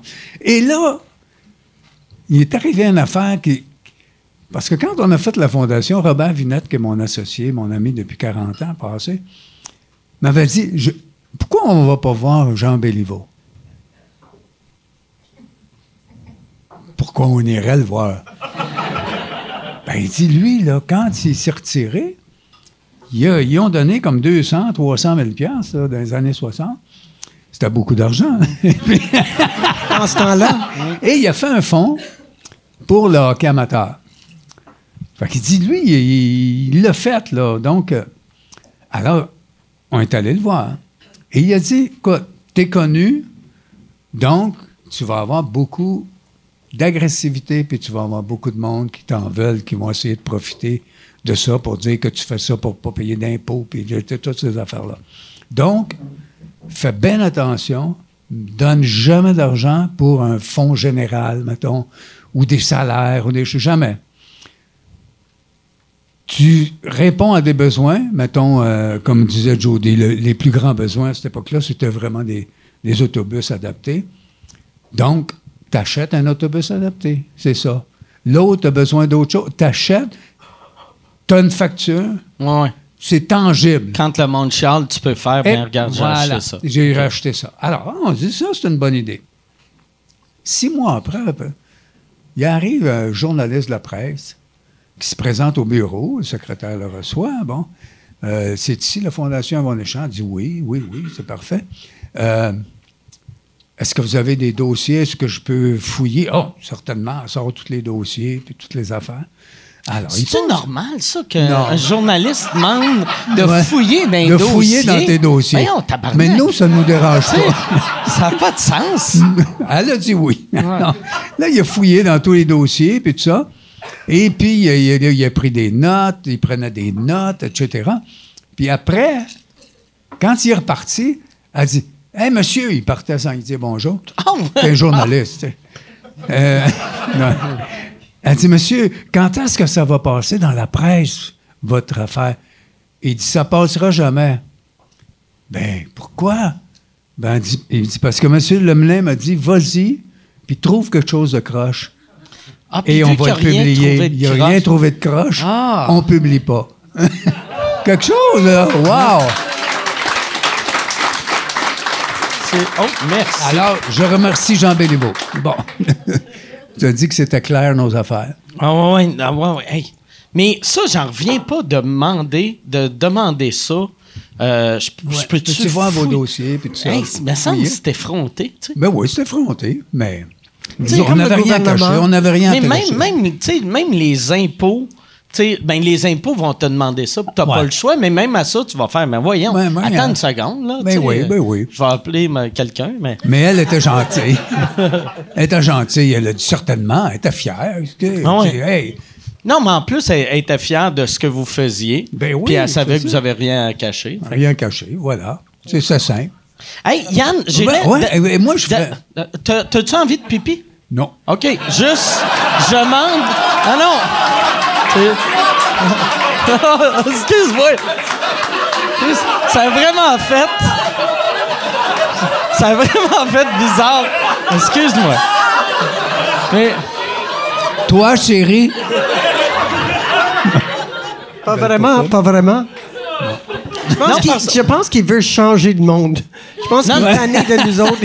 Non, non, non. Non, c'est que d'habitude, moi, j'attends à la fin pour les questions, mais je me dis, le monde doit avoir tellement de questions. Ce- euh, Yann, je sais pas si t'as as fait, euh, si t'as regardé les questions qu'on a sur Ben, YouTube. j'ai pas eu de questions, mais j'ai beaucoup de dons par YouTube, par exemple. OK. On va, on va avoir un autre montant qui va Wow. rentrer. De, les, les là. dons par YouTube, le défaut, merci pour le monde. Ouais, on le font ça. suggère pas, par mais, exemple. Mais ça, ça- YouTube prend une grosse, grosse, grosse, grosse cote là-dessus. Ouais. Fait que vous êtes mieux de passer par euh, la messagerie texte qui est euh, 20222 euh, écrire avenir ou euh, pour yvon.com parce que je pense qu'ils prennent parce qu'au début on allait juste faire YouTube parce qu'on s'est dit c'est plus simple. Tu sais le monde écoute sur YouTube ils peuvent cliquer. Mais ils prennent je pense c'est 30 ou 35% fait que c'est c'est plate, tu te dis, hey, je vais aider leur fondation, puis finalement, on aide une compagnie en Californie. Je, oui, bien dit, bien dit. qui n'ont pas besoin d'aide. Non, pas du Et tout. moment. Hey, je, je sais pas Donc, si y a pas de question, c'est- c'est- moi, moi, c'est- j'ai, moi, j'ai une, j'ai une question pour Yvon. Euh, je, je sais pas si tu... euh, euh, ben, tu dois le réaliser, mais... euh, tu sais, comme aujourd'hui, on a fait le show euh, pour, oui. euh, pour euh, la fondation. Et de t'avoir dans la salle, il y a, y a- c'est drôle, moi, ça fait 25 ans que je fais ça, mais je- les, les seules fois que j'ai joué que tu étais dans la pièce, j'ai comme un stress de Asti, faut pas que je sois mauvais. Tu sais, même pas, même pas, tu sais, d'habitude, un humoriste, tu te dis, OK, là, je veux faire rire, Ben oui. mais là, je m'en fous de faire rire. Je veux juste, je fais comme, j'espère qu'Yvon va aimer ça. Tu sais, tu, tu le sens-tu, ça, que Oui. tous les humoristes te voient de même comme, euh, comme leur- là, prends-le pas mal, là, comme leur père? Au moins, il a pas dit grand-père. J'ai pas dit grand-père, il va se fâcher, mais Hey, t'es fabuleux d'ailleurs. Euh, à chaque fois que bon. tu es venu euh, Ben, faire merci, de quoi euh, pour, pour le centre, c'était toujours extraordinaire. Ben, Et t'as merci. fait capoter tout le monde, nous autres aussi. Vraiment, Ben, merci, le Mike, t'es très intelligent. Tu fais un, un beau travail. ben merci, mais merci, mais Oser un peu des fois, mais et c'est bon. mais Yvon, il était très osé dans le temps. Ben non, je le sais, très, je le très sais, osé. je- Mais c'est pour ça, tu sais, comme à chaque fois, chaque, chaque fois que je, je fais mes affaires devant lui, je fais tout le temps, je me dis, parce que toi, il y avait, il y avait tout le temps un message en plus. C'était pas, tu sais, fait que ça- on dirait que c'est une pression quand t'es dans la salle qu'on fait, ça c'est drôle, puis c'est osé, mais c'est gratuit. Ou ça, ça, ça c'est osé, euh, il y a un message, mais c'est pas, pas super drôle. Ouais, c'est ça. Ah, pauvre de toi, c'est Ouais. beaucoup Mais- sur les épaules. Est, ça. oui, on est, ben, on est, euh, c'est vrai. Mais quand il y a d'autres humoristes dans la salle, on est tous pareils. je. Je on sais est pas. plus nerveux. On se dit, oh, je sais pas s'il va aimer ça. Puis bon. Mais puis il- s'il vient pas nous voir après, ben là, aïe, aïe, il a pas aimé ça. Mais ça, je t'avais vu l'année que t'avais fait toutes les, euh, toutes les galas juste pour rire. Ah ouais, ouais. Tu sais, t'en as- il y a- je pense à l'époque, il y en avait cinq ou sept. Ouais. tu les avais toutes faites. Ça m'avait marqué à quel point, tu tu tu changeais les numéros à chaque soir. Chaque soir. Puis t'avais, il y avait un soir, tu avais fait ton numéro, puis c'est le délire chaque numéro que tu as fait. Mais tu avais un gag, mettons, qui avait moins bien marché. Puis là, tu étais en arrière, puis t'écrivais dans, dans un, un livre, genre, pour corriger ce Hmm. gag-là. Puis je me disais, voyons donc, tabarnak, c'est... C'est mal phrasé des fois. C'est juste Ouais. le phrasé. Hein. Mais, mais je me disais, je me disais, c'est, c'est, c'est une pression énorme que tu Ouais. te mettais. Oui, à la fin, ouais, dans, rendu à ce moment-là. Mais moi, au début, je me considérais pas comme un comique. Alors, je- moi, j'étais un raconteur, puis euh, je, et ça riait pas d'ailleurs beaucoup au début. non, mais tu sais, les unions que ça donne, pépère, ces affaires-là, c'était pas C'est nécessairement. pas des gros rires dans, Non, dans, non, dans non, ça? non, c'était pas trop trop. Même le bonheur, il y avait, il y a des fois là que je me demandais s'il y avait du monde là, puis, euh, non, non, en fait, quand ça commençait à rire, j'ai aimé ça, j'ai beaucoup aimé ça. Mais les premiers mois ou même les premières années, ça riait pas beaucoup, mais les gens aimaient ça, puis ils étaient intéressés, mais ils trouvaient pas que c'était si drôle que ça. Et c'était moins drôle que plus tard. Et, mais, par contre, je dois dire que mon premier personnage, que j'ai gardé pendant cinq ans quand même, le gars de la shop avec le bon boss et tout ça, lui, il avait quelque chose de particulier. C'était tellement un beau personnage comme au théâtre, là, tu sais, que je trouve que tout ce que j'ai écrit là, dans ma, dans ma tête, ça a plus d'importance que le reste. Et pourtant, le reste était beaucoup plus drôle. En- là, après, quand j'ai laissé ce personnage-là, là, j'ai commencé à écrire. À dire, et d'ailleurs, quand, quand j'écrivais, souvent, Jodie apparaissait et elle disait Oublie pas d'être drôle. Mais quand. Mettons, sais, je mettons- pense, je pense ça pas tout le temps. Tu sais, toi, toi, quand t'écrivais tes Ouais. numéros, est-ce que t'écrivais, euh, euh, t'avais déjà l'idée de, tu sais, comment, comment ça, le début, milieu, fin, puis t'écrivais comme un premier jet d'une shot, puis après tu, tu, tu rajoutais, tu l'améliorais. Des fois, des fois. Mais les premiers temps, euh, surtout la première année, j'avais même pas le temps de penser. Écoute, on jouait. euh, j'ai joué peut-être. euh, je pense j'ai joué 370 fois dans les premiers 11 mois. OK. Alors, euh, c'est beaucoup de fois. Puis des shows complets, là, pas juste, pas juste faire, tu sais, comme un 5 minutes ici, un deux 7 heures. minutes là. Des shows de deux Eh heures. boy! Eh tabarnak! c'est quasiment... C'est, chaud de deux heures. Mais écoute, j'ai failli en mourir d'ailleurs. Non, non, pas des farces. J'aurais pu mourir ou j'aurais pu être écœuré à tout jamais. Ben ouais. Écoute, on fait le show, ça c'est en 68. Après ça, on a fait le. On a écrit un autre show, euh, Robert et moi, et puis après ça, on était allé en tournée. Et là, Guy Latraverse me dit Hey, j'ai le Théâtre du Canada. Ça, c'est une salle à, à l'Expo. Il dit, je l'ai pour deux mois. Ah, parfait. Il dit, on va faire deux shows. Ah, OK, parfait, il va y avoir deux shows. Mais là, j'ai dit, c'est qui qui va les faire? Il dit, c'est toi. les deux. J'ai dit, attends, là, deux shows, deux shows différents. Ah oui, deux shows complètement différents. Tu vas faire deux shows complètement différents. Puis on joue deux fois par jour. Fait que quatre fois par jour. Deux fois par jour, c'est Ben- quatre heures sur scène, ça, là. Quand est-ce que t'écris l'autre show, Ah puis ouais. tu répètes le soir, le matin. Écoute, j'écrivais à 5 heures du matin. Jouer deux fois, c'est tough. Deux fois deux heures dans la journée. Alors, là, on fait ça. Donc, le premier mois, on joue deux fois deux heures, deux, deux fois par jour, c'est 12 shows par semaine. On écrit l'autre. Là, le mois d'août, il y a juste 9 shows. Deux fois par jour. Là, c'est le grand luxe. Écoute, je, je passe juste 4 heures par jour sur scène. Et là, Guy Latraverse vient me voir et il dit euh, Comment il s'appelait, euh, le gars du Patriote Yves Blais, excuse. Yves Blais. Comme ça, faire ça. Ça l'a- il se rappelle. Sa tête, c'est bon, ça.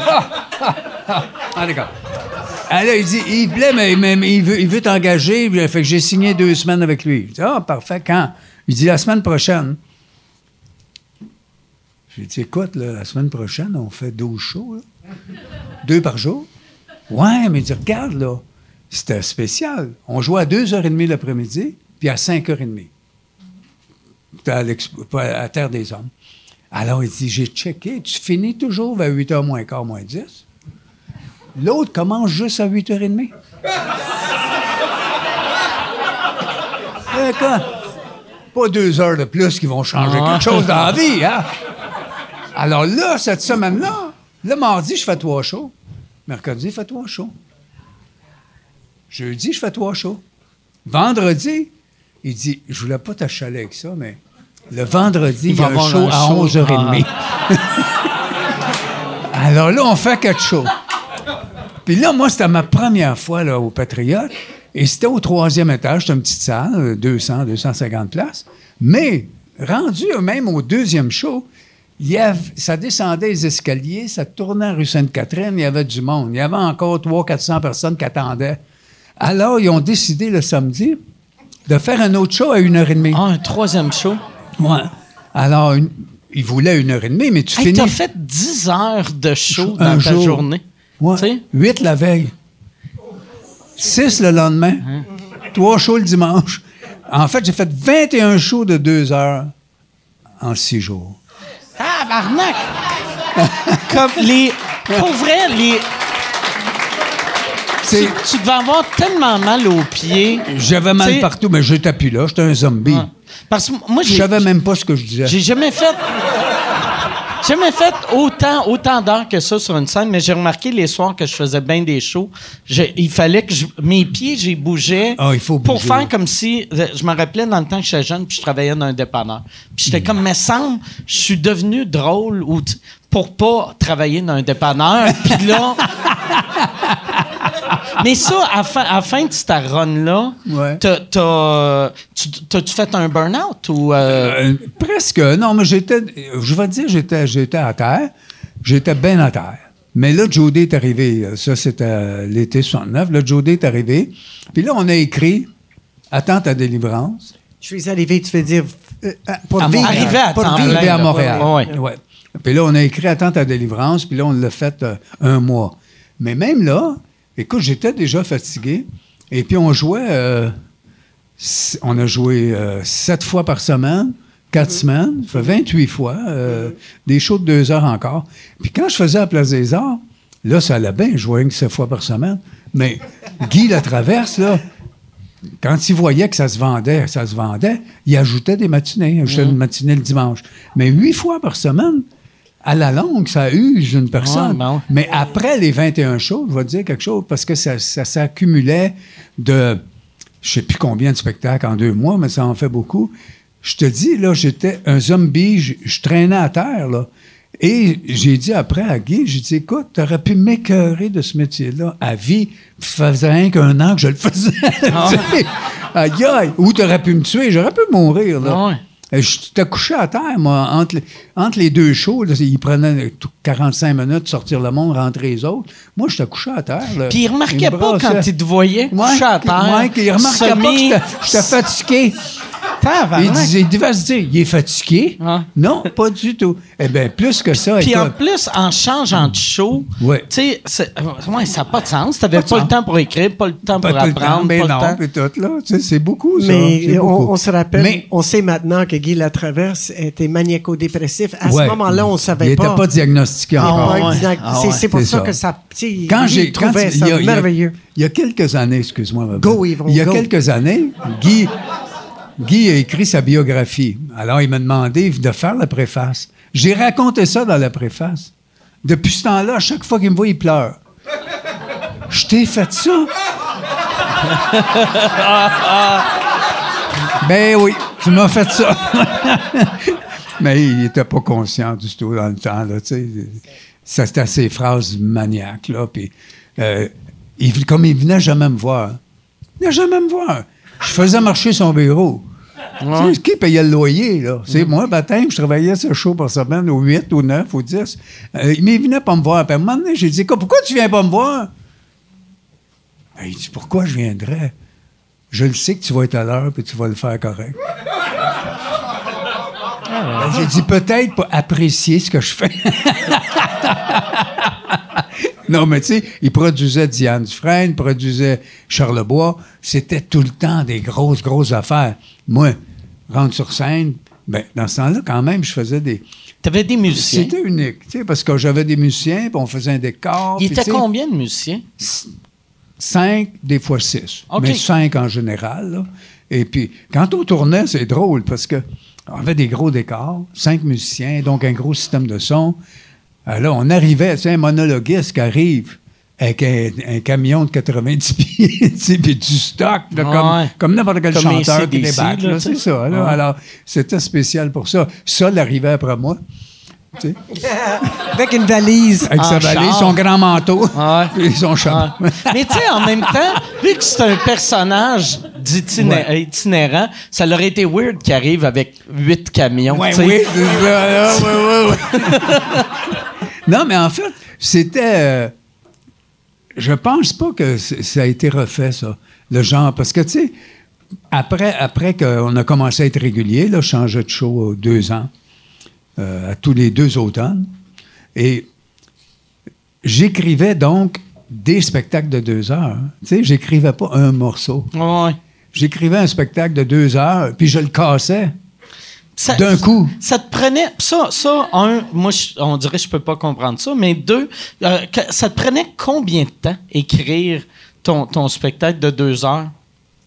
Je dirais euh, en tout, peut-être un an, un an et demi, là, pendant que je faisais l'autre. Puis, OK, fait que t'écrivais pendant ton show, puis après, euh, ton, ton tu sais, rodé de, de faire deux heures jusqu'à temps qu'il devienne comme, comme tu l'aimes, c'était-tu euh, des mois, des, Non. des... Moi, tu sais, comme Charlebois disait, on cassait notre show à Place des Arts. OK. Parce que personne ne me connaissait. Alors, si tu voulais aller en tournée, il fallait que tu aies des critiques, il fallait que tu aies quelque chose. Alors, on. euh, écoute. C'est Les le- premières fois, on cassait ça direct à Place des Arts. Oui, c'est le contraire aujourd'hui. Et- Ouais, fait mais ouais, les mais Et tournées après- autour de Montréal. À un moment donné, là, j'ai, j'ai fait des comme 10 shows avant. Là, tu sais, le Patriote à, à Sainte-Agathe, mettons un week-end. euh, euh, quelques shows avant, mais rarement. Et c'est dur de casser deux heures. Ben oui. Oui, je sais. Ah ouais, non, je. Faut être malade. Faut Ah ouais. être malade. tu sais, Ah ben, ouais. Mais pour vrai, là, c'est, c'est un, un stress absolu. Absolu, total. Et c'est juste les Chaque applaudissements qui, que- qui, qui fait qu'ils se sentaient aimés parce que les chanteurs, contrairement aux chanteurs qui reçoivent des gens qui viennent, non seulement des standing ovations, mais qu'ils ils, ils faisaient, Après le euh, après spectacle. le spectacle, il y avait des gens qui venaient, le- Ginette Renault, je le- me rappelle, signer des, des autographes là, pendant une heure de temps. Et tu étais aimé, aimé. de- Mais les humoristes, en général, je sais pas aujourd'hui, peut-être toi, tu pourrais nous co- corriger, mais dans le temps de Yvon, les gens, ils applaudissaient, puis des- souvent, il y avait des standing ovations, mais c'était comme nouveau, je sais pas quoi, là, pour, pour quelqu'un qui parle. Et puis, c'est fini, là, c'est comme, hop, c'est fini, et tout le monde s'en va. Il y a personne qui allait le voir après. Jamais. Jamais, jamais. Est-ce qu'aujourd'hui... Euh, ben moi, ben, je sais que les jeunes, les jeunes, euh, euh, le monde vont les voir. Moi, moi, vu que c'est ma- comme ma cinquième tournée, là, chaque tournée il y a de moins en moins de monde. Puis là, là, puis chaque fois j'ai des jeunes humoristes qui viennent me voir, sont mal pour moi, tu sais. Comme mettons mon tech va venir me voir puis il fait, hey, il y a six personnes qui attendent. Puis je suis comme, ok, je vais aller les voir. Puis là ils sont comme, oh, il y a juste six personnes. Puis ils sont ouais, mal. ouais, mais moi ben je suis comme, ben oui, mais tu sais. Non, ben, tu- Yvon avait zéro. Il n'y avait Ok. personne. C'est- c'est- Ben ça va ouais, bien. fait Toi, six. euh, Je suis il meilleur que toi. C'est tout ce que je veux dire.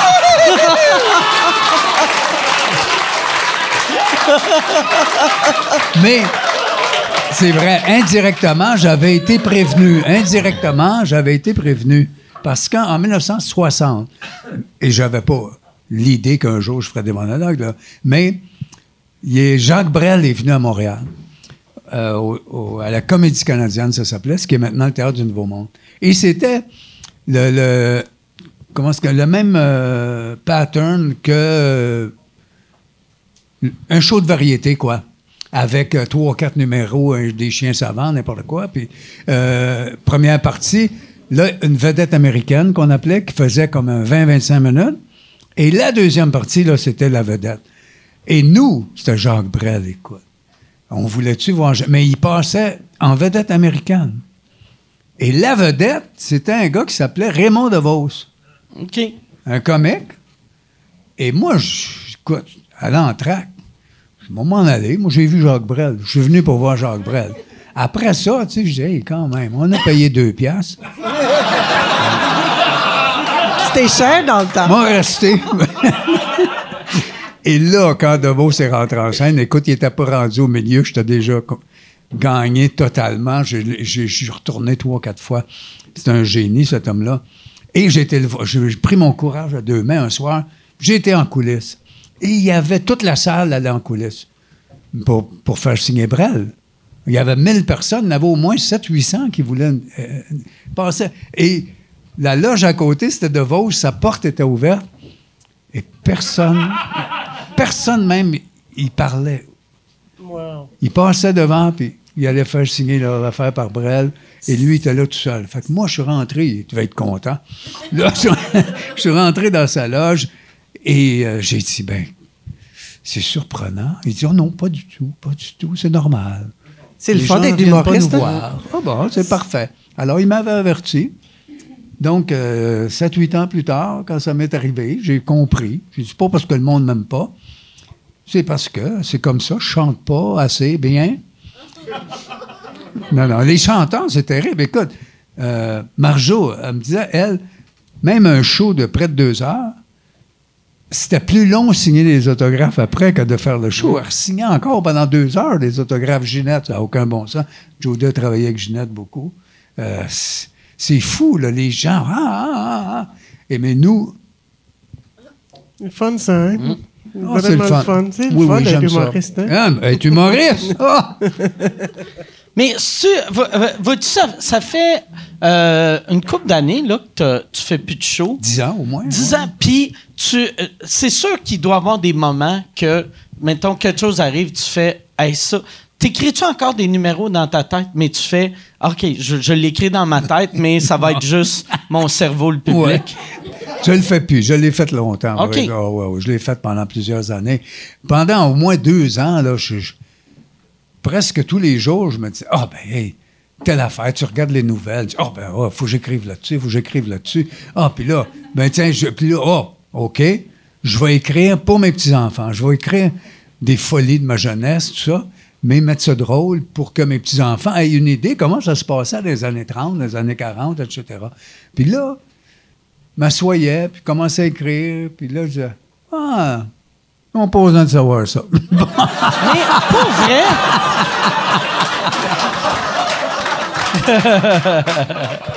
Alors, mais ça a toujours, ça a toujours été difficile pour moi d'écrire.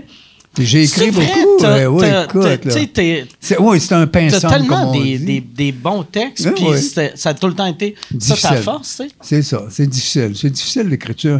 Et en plus, pour que ça soit, pour que ça, ça roule bien, pour que ça, qu'il y ait du rythme, tu sais, écoute, j'ai- réécrivais mes monologues euh, des fois 10 fois, 15 fois. Le même, là, sans, sans réfléchir. Je veux dire, je, je le sais maintenant dans ma tête, ça fait 10 fois que je l'écris, mais je l'écris encore. Et veux, veux pas, les phrases se changent, Ah et ouais? puis il arrive une petite idée de plus, et puis c'est c'est meilleur la 20e fois que la première fois. T'écrivais-tu euh, Au main crayon, ou, au crayon. ou- au crayon, pas, pas, à, à- pas à dactylo à l'époque, tu sais? Ah non, j'haïssais la dactylo. OK. J'haïssais ça. Parce que là, tu, te trompes, qu'est-ce que tu fais? Ouais. Tandis qu'au crayon, j'avais mes, des cahiers d'école. Hein, je- je- T'es as-tu encore? ben, ils sont aux Archives nationales. OK. ouais. Ah ouais, Chris, c'est une, belle place pour les garder. Parce que... parce- J'allais dire, s'ils sont pas là, il faut qu'ils soient là. Ben ouais. J'aime ça comment c'est le brag le plus... C'est aux archives nationales.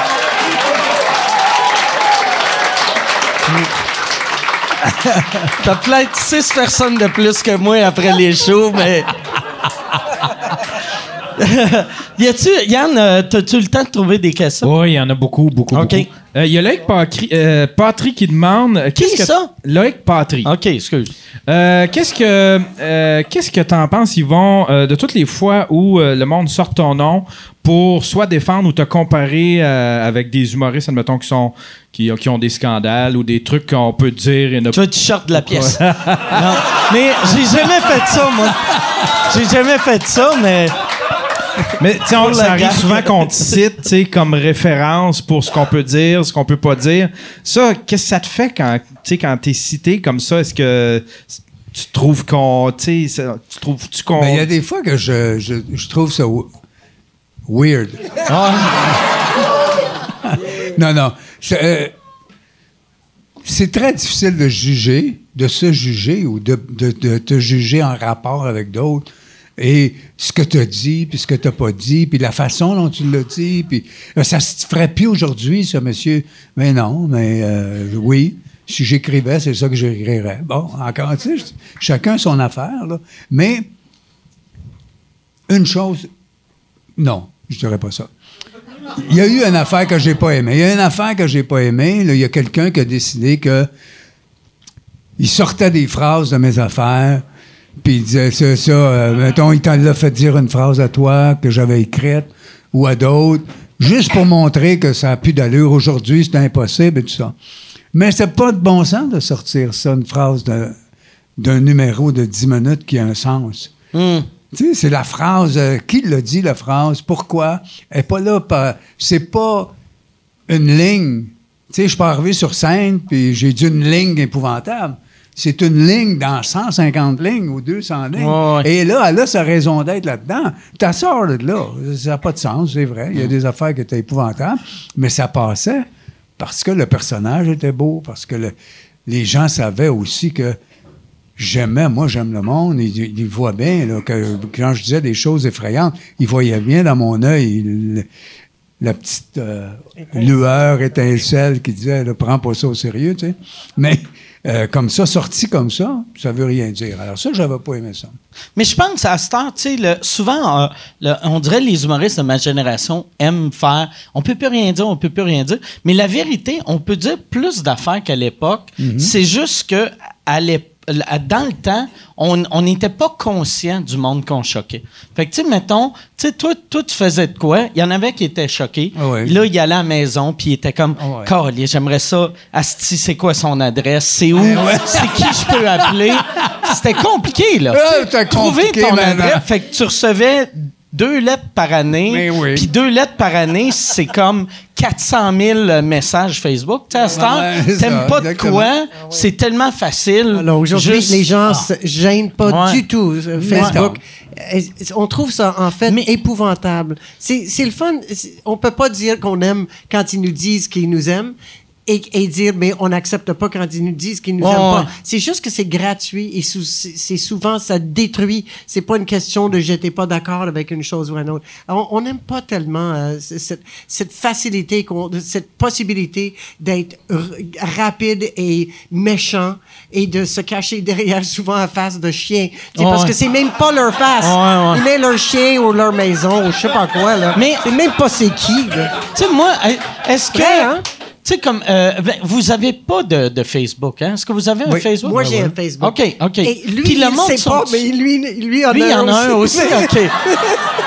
Mais le monde, le monde ne doit pas être méchant avec vous autres. Sont-ils méchants avec vous autres sur Euh, Facebook? Plus maintenant, Non, moi, là, non, non. ça. là. Et en fait, euh, je dis ça parce que euh, une de nos filles avait fait la voix. Et Ouais, à, ouais, à ce moment-là. super bonne parce que, euh, Oui, oui. Et puis elle était, oui, elle, elle chante toujours extrêmement bien, mais je veux dire, dans le temps, il y avait, il était obligé, les candidats, candidates, avaient, euh, c'était une obligation de lire tout ce qui se qui se disait sur Facebook, etc. Il fallait qu'ils répondent. Obligation. Eh, Alors, faut répondre. et, euh, Ah, et les c'est bien gens- méchant, Ah, ça, oui, les faire- Mais c'était méchant déjà Ben oui. comme idée. Ben oui! Et là- De faire, hey, regarde, il y a du monde, tu te trouves bonne, là. là. Mais Ah, pas tout le monde qui trouve bonne. ça. Et surtout, Hey. Karine, elle a eu vraiment de la misère parce que les gens, ils ont pas réalisé que la voix, c'est, c'est vrai. C'est, les, les, les chaises sont tournées de bord parce qu'ils savent pas c'est qui. Hmm. Et c'est absolument vrai. Et, et, euh, C'est la voix qui font qui tourne. C'est ça, c'est la voix qui fait on aime ça ou on n'aime pas ça.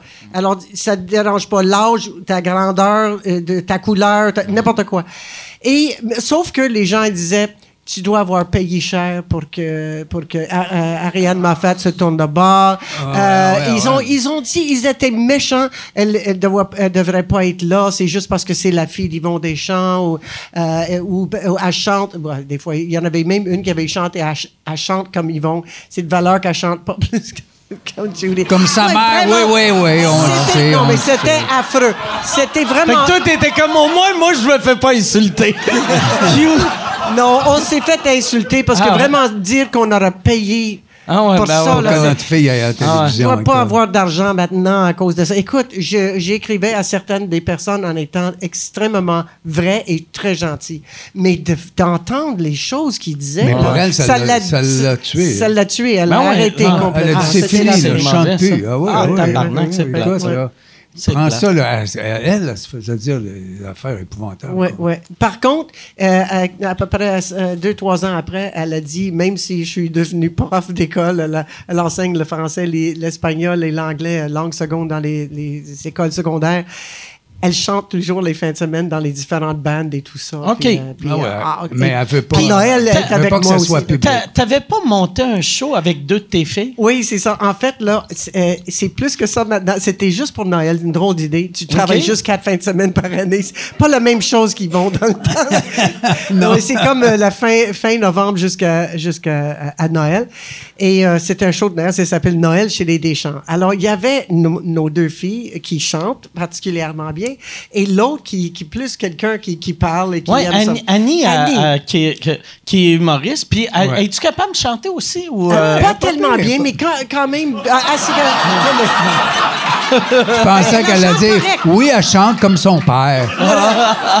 Elle, elle chante, elle est correcte, mais elle peut pas faire des harmonies. Elle pas, Ouais, si ouais, tu chantes une harmonie à côté, elle change de note, elle, elle te suit. Là. Donc, euh, pas pour être, pas être professionnelle, mais les deux autres sont comme professionnels. Mais elle fait partie du show cette année. elle, elle, elle anime? Oui, comme un, un peu comme animée, elle vient voir le monde puis elle fait des clins d'œil et tout ça. Elle dit, en tout cas, des milliers de, de petites choses qui sont vraiment le fun. Puis elle est intégrée dans le show. Et maintenant, pour la première fois, cette Ah, année, ben on a une troisième génération parce qu'une des filles de Karine, justement, elle a 8 ans, puis ça chante puis ça danse. Alors, ah oui, la- les souliers de claquettes Ah ouais, dans le ah, show. c'est cool, ça. Ah oui, oui, oui, c'est C'est elle elle qui a tout. demandé. Oui, c'est même elle qui a demandé. On est en Ouais. répétition. Puis les filles, ces filles qui ont 8 ans et 6 ans qui sont à la maison, euh, et puis on, on répète dans le salon, puis là, la petite, elle vient voir sa mère, puis elle a descendu son menton, là, comme ça, 8 ans, puis elle a dit, « Mom, je veux faire partie de ce spectacle. » Elle, toute pour être sur la scène, toute pour être vue, c'est incroyable. Donc, euh, elle a très hâte. On va lui donner 10 piastres. Combien? Elle est, elle est heureuse. Elle est heureuse. Elle me l'a dit. Je serai riche. 10 piastres. Tu fais, vous faites combien de shows avec cette On tournée-là? fait, on fait, écoute, 8. Là, ris pas. On fait 8. Mais c'est gros pour Et une avant, tournée de on a- Noël. ça, tu sais. fait, ça fait trois ans. La première année, on a fait trois. OK. Juste pour voir si on aimait ça, on trouvait ça bien le fun. Là, l'année d'après, on a fait quatre. On a dit, wow, on fait quatre. Là, on fait huit. Plus on fait deux shows, on, fait, on va faire partie de Noël symphonique alors, avec l'orchestre de Longueuil. OK. Euh, oui, c'est ça. Donc, euh, on va faire partie du spectacle. Donc, on va faire dix fois sur cinq. Mais- Mais, c'est vraiment huit de nos shows, nos En plus, spectacles ça, ça, ça va faire des souvenirs malades pour la petite de, tu sais, Oui. Noël oui. en famille. C'est Ben rare oui. que ton Noël en famille, c'est de te faire applaudir sur un stage. Elle va, capoter. C'est- Elle va capoter. Non seulement pour le 10 piastres, là, mais Ah. que les gens l'applaudissent. Elle est prête à faire n'importe quoi, cette fille-là. C'est merveilleux de En plus, tu sais, elle, vu que, tu sais, à cet âge-là, je pense qu'est-ce qu'elle aimerait. Tu sais, je sais que le 10 piastres, c'est un gag, là, mais de, de recevoir un chèque Ben quand oui, t'as 10 d'abord, ans, ben oui, tu écoute, deviens, ben t'es comme, hey, wow, je fais partie de, tu sais, je paye mes impôts, tu sais. Mais l'autre jour, elle était chez nous, puis elle feuilletait des affaires, puis j'avais une place avec des photos et tout ça. Et la personne, une personne avait écrit à Yvon Deschamps, le plus grand humoriste du Québec. Alors, elle, elle regarde ça. Le plus grand humoriste du Québec. Grand-papa, t'es le plus grand humoriste du Québec. J'ai dit, ben, cette personne-là pense ça, là, ça dépend du monde, tu. Ah, elle Elle était était, wow, impressionnée. elle était impressionnée. Wow, wow. Taka vient me voir, elle dit C'est quoi un humoriste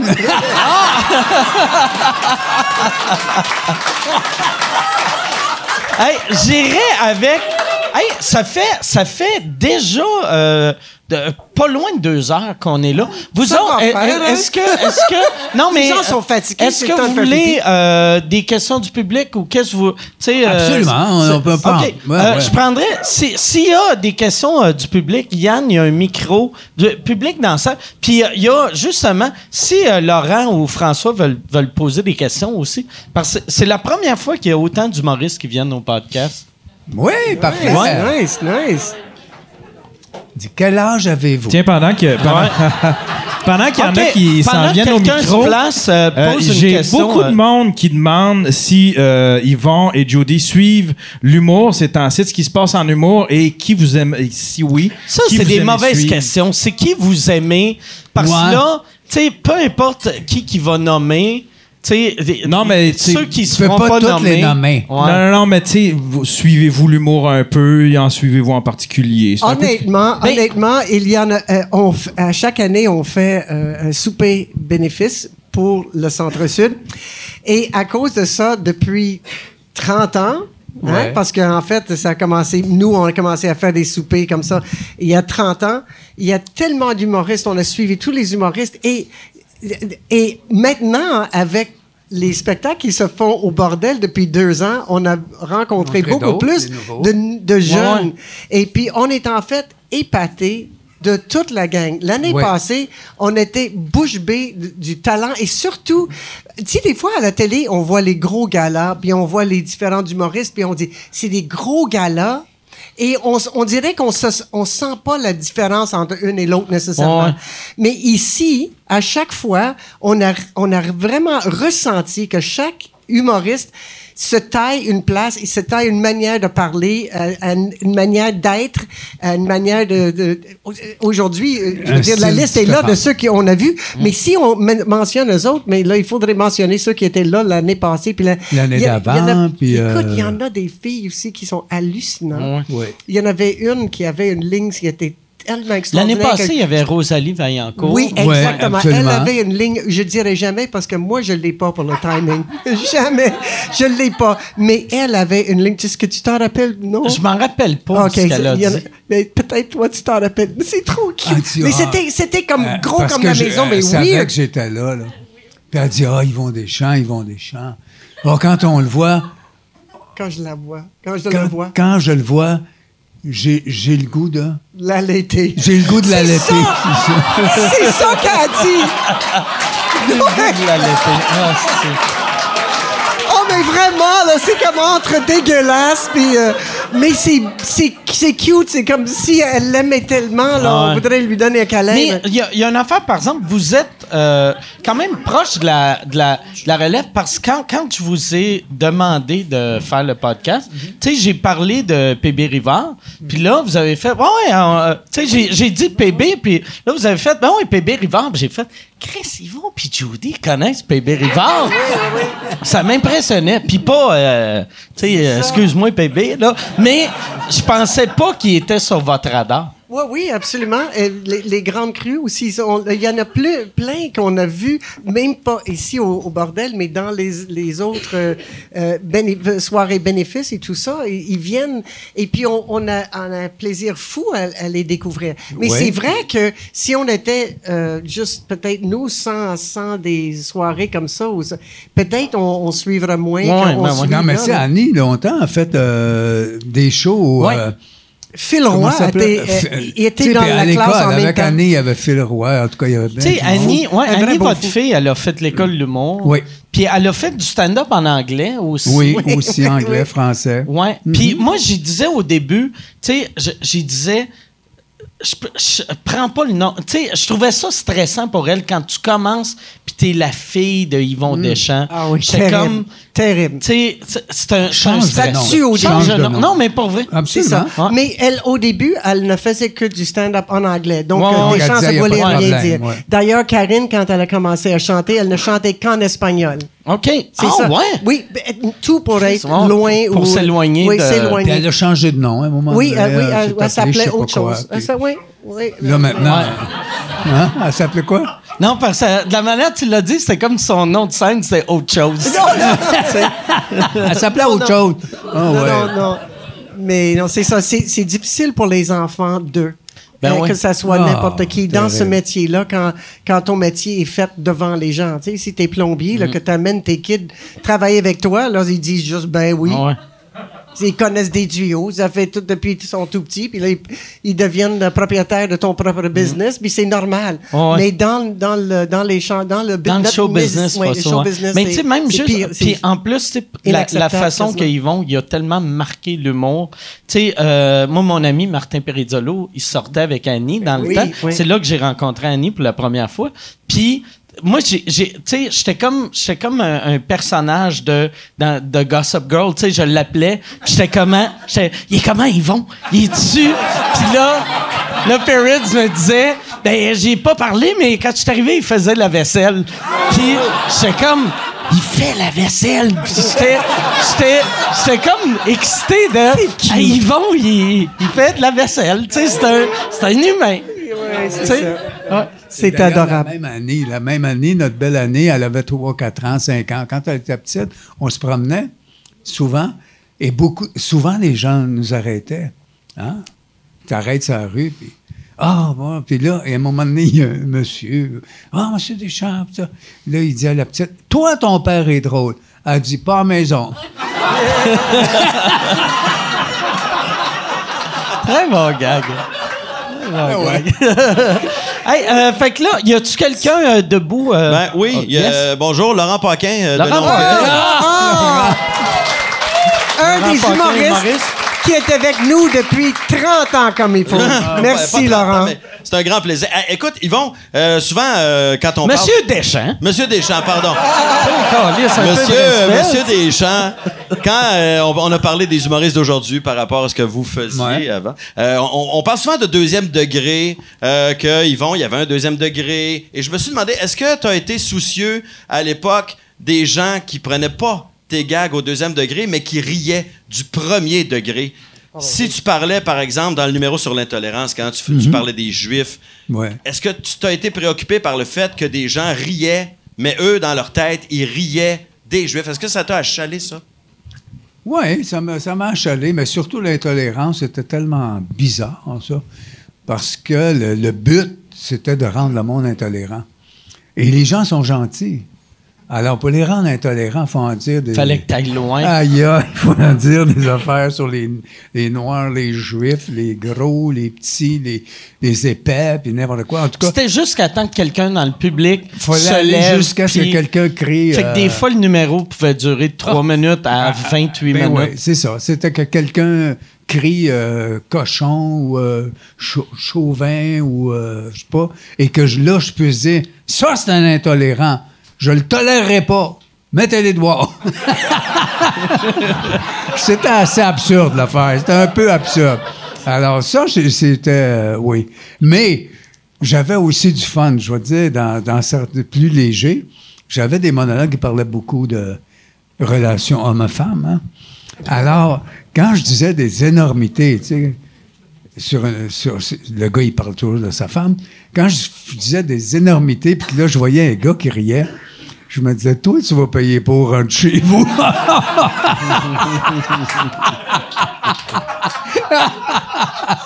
Mais il y avait toujours un fond de vérité, même dans le premier degré. Alors que les gens rient de ça, c'est souvent le, le timing. Et tout- on sait tous ça. Hein, quand on- quelqu'un peut dire quelque chose d'énorme, mais si le timing est bon, puis on est, on est comme dans le beat, puis là, on rit. Et c'est c'est souvent le beat et le premier degré. C'est par après qu'on dit, en fait, je n'aurais pas dû rire de ça. Alors, c'est... Ouais, ouais. oui, il y a ça aussi.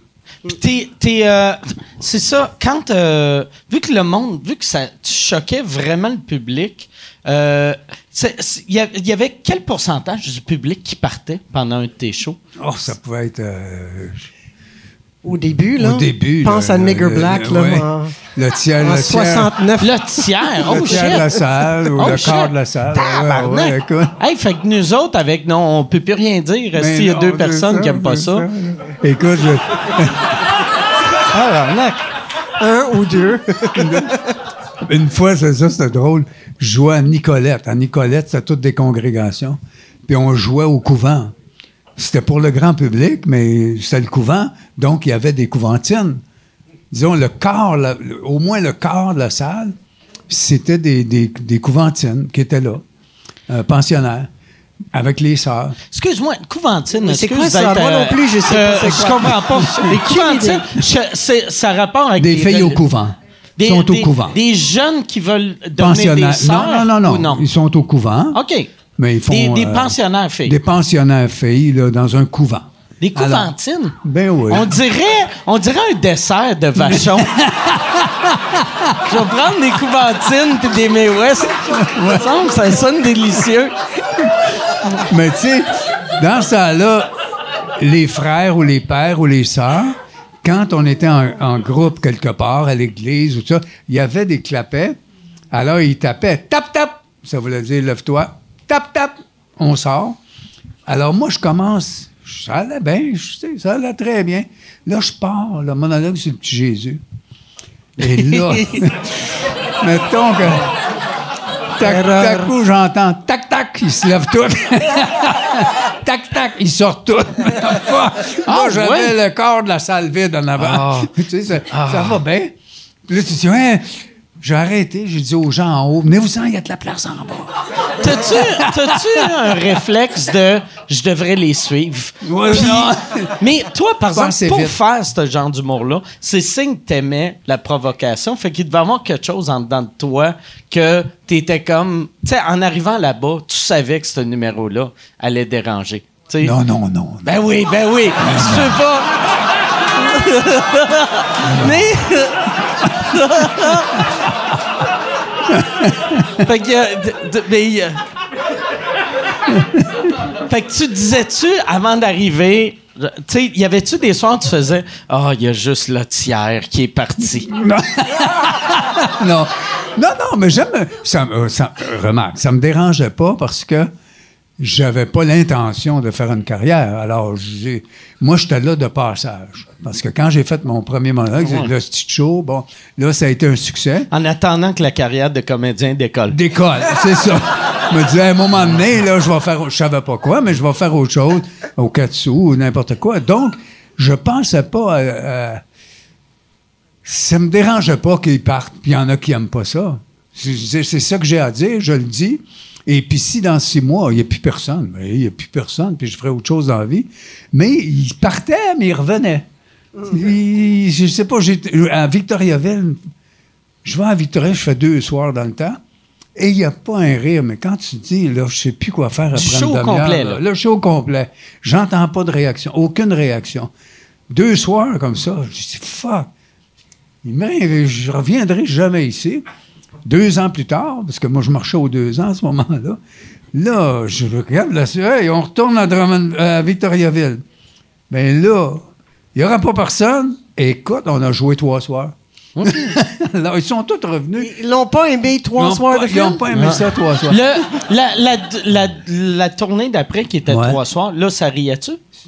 Ouais, c'est ben, rien, un peu, un peu, Ah, pas ouais? beaucoup. Fait Je vais dire venait- le pire, le pire, excuse-moi. Ah non, le ben non. pire, c'est que moi, j'ai fait une- plusieurs spectacles qui ont été euh, haïs et, euh, bon, tu sais, euh, je suis fait planter par les critiques.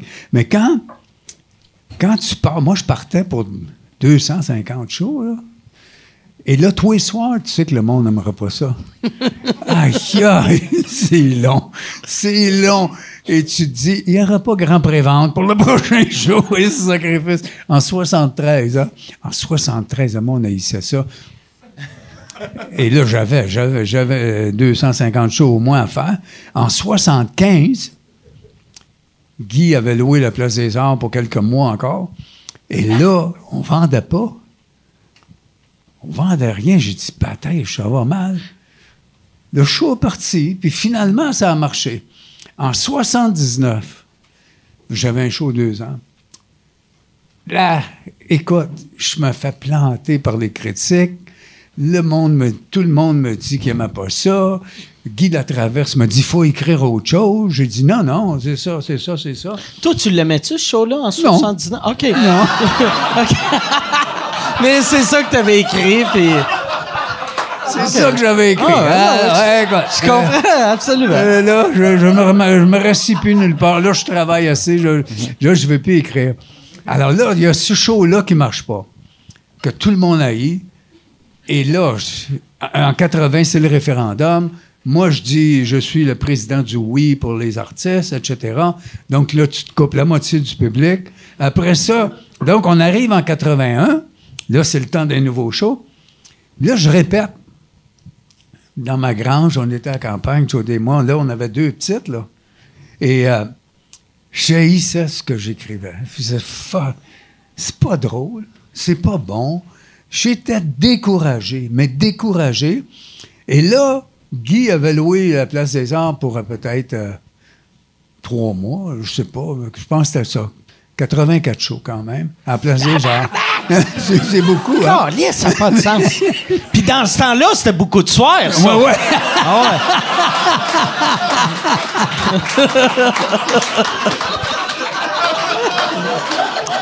Non, mais tu sais, en plus, euh, je sais pas, moi, 40 soirs à, Québec, je- on était bouqués, là, tout, puis là, les décors, toute l'affaire. Et là, il vient aux répétitions, Guy. Il nous restait peut-être deux semaines, mettons, avant de rentrer à Place des Arts. On avait juste un week-end pour casser le show, puis on rentrait. Puis là, j'ai dit à Guy, « Ah, écoute, je suis découragé. C'est plate ce que j'écris. » Il dit, « C'est pas grave, on vend pas de billets. » dis quoi? Il dit on n'a pas 5000 billets de vendus. Il était sur un down? Il était dans un down dans cette période-là? là, T'as dit je, ça? sais pas. Puis il m'a pense que dit c'est bon. ça à deux semaines d'ouvrir. Écoute, là, je suis capoté parce que il n'y a pas de producteurs. là. Je sais pas si vous savez ça. Nous, on est des producteurs. Hein? Je veux dire, moi, avec Guy Latravant, je travaillais à 75-25. Ça veut dire moi 75, lui 25. Mais là, te l'argent, si hein. tu perds, toi, tu perds 75 Lui, Ouais. il perd 25% Alors, si dans l'année, là, on vend pas, là, on était engagé pour euh, plus d'un million en dépenses. C'était de l'argent t'avais dans ce donné tout ton argent, mais t'avais, t'avais, t'avais-tu déjà donné Oui, oui, tout ton on, argent? on a achevé de donner. Moi, Ok. j'étais à terre. Là, tu sais. tu rappelais-tu le monde? Hey, vends ton autobus. Non, non, euh, Écoute, j'aurais besoin des enfants pour manger hier et tout ça. Non, mais pour vrai, là, j'ai dit là, là, on est dans la rue, là, là, on, je retourne dans la rue. Là, j'ai dit à Jody, écoute, euh, Guy me dit, on vend pas. Si on vend pas à Montréal, on vendra pas ailleurs non plus. Et puis, euh, on est engagé pour un million, on va tout perdre. On perd notre maison, on perd tout. On se retrouve dans la rue, puis on a deux enfants, tu sais. Mais elle n'est pas nerveuse euh, du tout. Ah, c'est pas grave, on s'arrangera. On va s'arranger. Pense pas à ça. Alors, déjà qu'elle euh, soit pas, euh, tu sais, aurait pu dire quoi? Les enfants, puis qu'est-ce Ouais. qu'on va faire? Pas du tout. On va, y- on va y aller. On, on va être correct.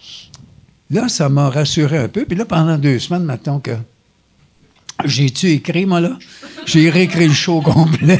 je travaillais 10-12 heures par jour. Il faut que ça roule, il faut que ça roule. Et euh, j'avais juste, en plus, je dis ça, pas pour me vanter, mais on avait juste un week-end pour casser le show et ça riait pas pantoute, pantoute. Là, t'es là samedi, euh, samedi, dimanche, trois shows. On rentre mardi à Place des Arts, puis ils n'ont pas ri pendant les trois shows. Alors là, ça allait mal. hein. Et tranquillement, je ne sais pas si c'est le- les gens avaient peur que ce soit trop politique ou tout ça. Puis, donc, au début, on n'avait pas grand monde, là, la première semaine, là. Mais tout à coup, ça s'est mis à se vendre, ça s'est mis à se vendre, puis euh, deux semaines après, on était vendu au complet. Mais, on va dire quelque chose, pendant un mois, on a eu peur.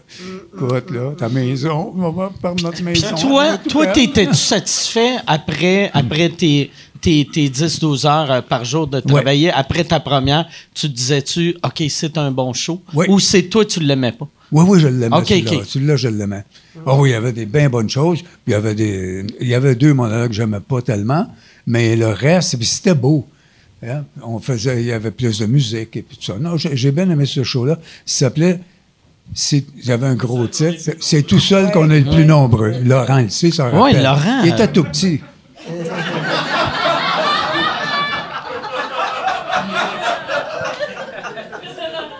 Il pesait 140. Ben, Laurent, en 81. Tu veux- non, ah, Excuse-moi, Laurent, si j'ai fait une joke de gros. On t'adore, on t'adore, Laurent. Hey, mais je veux, je veux, euh, je sais pas si- s'il y a euh, d'autres questions. OK, il y a une question de François. Avant, avant la question à François Bellefeuille, on va finir avec la François- euh, question à François Bellefeuille. Je voulais juste euh, rappeler au monde, si vous voulez donner au Centre Yvon Deschamps, Centre-Sud, euh, euh, Fondation Yvon Deschamps, Centre-Sud, désolé, texte le mot avenir au euh, euh, 2022. 20 euh, 20 222. Ah, 22, 2, 2. Fait que 20, 222. 2 0 2 2 2. Et là, tu textes le mot à venir, tu vas recevoir un, message qui te dit tu donnes 5, 10, 15, 20 ou 25. Donne 25 ou donne ce que tu veux en autant que c'est 25. Et va sur euh, pouryvon.com et euh, euh, donne là tu peux donner si si tu as le goût de donner 1000 pièces tu donnes 1000 pièces Euh, si tu as le goût de donner plus tu donnes plus. Si tu as le goût de donner moins tu peux aussi. Ça souvent le monde se sent mal des fondations. Ils font ah si j'aimerais ça. Si j'avais de l'argent j'en donnerais. Mais j'ai pas ben ben d'argent. Puis si t'as pas ben ben d'argent 5 pièces c'est 5 pièces tout le monde peut se permettre quasiment de donner 5 pièces. Et euh, le, le, le, le 20 222 va rester actif jusqu'au 3 décembre. Fait qu'après ça, après le 3 décembre, allez juste sur euh, pouryvon.com. Ça, je l'ai acheté pour deux ans. Puis après deux ans, googlez euh, Fondation Yvon Deschamps Centre-Sud. Puis euh, vous allez. Mike. Gentil, hein? Vraiment. Mike, vraiment. Fait on va... Merci. On François. va... La question de François. Alors oui, euh, François Bellefeuille, je sais pas si vous me reconnaissez, c'est à moi ça ici. En passant. non mais je spécifie parce que je fais des shows partout au Québec puis tous les, les fans de Mike sont tout le temps comment le bordel, la place à Mike, tabarnak. Euh, On peut-tu... On peut-tu le sortir, s'il vous plaît? Juste, il est dérangeant, le monsieur avec les gros cheveux. Il était Vraiment, fabuleux je- cet après-midi, d'ailleurs. Merci. Ah oui, euh, c'était vraiment Ah, très le fun. super. En passant, je suis très émotif parce que euh, de voir euh, Yvon ici sur scène, au bordel, avec cette espèce de rêve-là qu'on avait tous ensemble, tu sais, les... quand on s'est rencontrés, moi, ça, ça me fait capoter à soir. En plus, la première fois je suis assis vraiment su- sur les chaises. Puis ils sont confortables, c'est le fun. Les accoudoirs, on a bien choisi ça. Euh, Mais tu es un exemple pour nous autres, euh, tous les humoristes. Ben, en fait, euh, surtout ma génération. Puis, euh, mais ce que je veux dire, c'est que tu es un exemple autant artistiquement et, et humainement. C'est ça qui est, qui est capoté. Puis je serais trop gêné de te le dire personnellement comme ça. Fait que je te le dis devant des milliers de personnes. J'ai l'impression. J'ai l'impression que. Merci beaucoup. Merci beaucoup, François.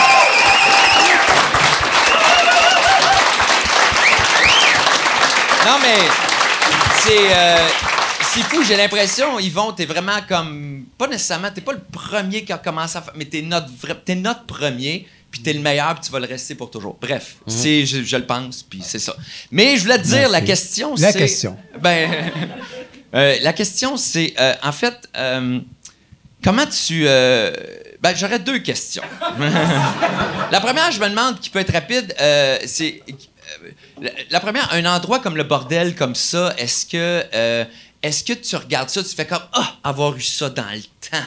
J'aurais tellement fait les choses peut-être plus rapidement ou différemment, ou. euh, est-ce que. Comment tu vois ça pour la création Ben, humoristique? En fait, je ne voyais rien de ça parce que je. Premièrement, je pas, je pensais pas être un comique ou un humoriste. Alors, moi, et j'écrivais des. J'ai eu à écrire ou dans des revues, donc où on était déjà plusieurs, donc j'écrivais un numéro deux, et, tout de suite après, en un an et demi plus tard, mais là, j'écrivais des shows de deux heures tout le temps. Tout le temps. Alors, j'ai ja- jamais pensé, il y avait beaucoup de boîtes à chansons dans mon temps, dans les années 60 et tout ça. Puis c'était le fun parce qu'il y avait bien, tu sais, comme je disais, le- le- les Beaux-Os, par exemple, avec euh, Ferland, euh, Léveillé, il était 5-6, tu sais. Mais nous, la seule que je connaissais, moi, c'était Clémence. Moi, j'ai travaillé avec Clémence pendant un an et demi avant, deux ans. Et qu'est-ce que tu veux? tu fais des shows de deux heures. Alors, euh, c'est une autre façon de penser, une autre façon d'écrire. Euh, je trouverais ça.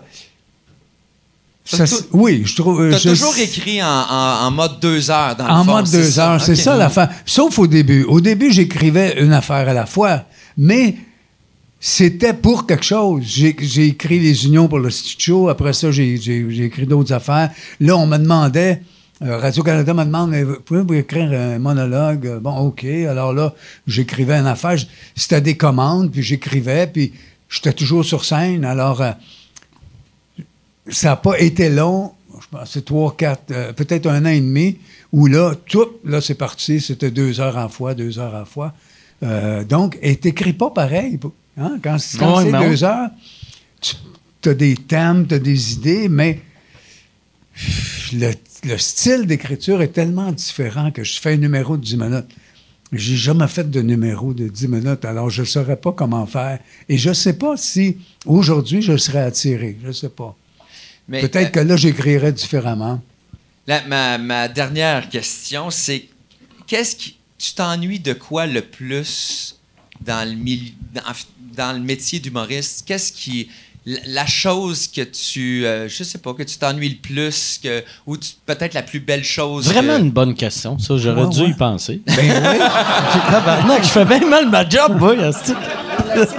Mais La réponse, ce serait euh, de- de- quand je sortais de scène. C'est ce que je m'ennuie le plus. C'est merveilleux quand tu as fait ta job. Tu as fait ta job.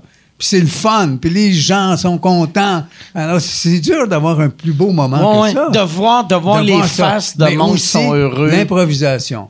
L'improvisation, ça, c'est, c'est fabuleux parce qu'il y a des fois, tu atteins une espèce d'état de grâce hein, où ça sort, tu n'y penses même pas. Et, et les gens le sentent hein, quand c'est, Ah ouais. vrai. Ouais. Quand c'est vrai, Ça là, marche tellement. ça marche tellement dans ce temps-là. De, wow, ça, c'est des moments dont je m'ennuie, ça. Ah, ça, Ben, merci. Hey, Merci. ouais, merci beaucoup. Puis Ben ouais. merci beaucoup. Je voulais, avant que vous partiez, j'aimerais ça savoir, on, on, euh, on a ramassé combien aujourd'hui pour euh, la fondation? Je veux juste voir. Là, fais attention, Judy, pas te faire crever un œil. 25 000. C'est. Ça, attends, ça va. Ça va faire une. Ça, ça va faire une belle photo. yes, sir.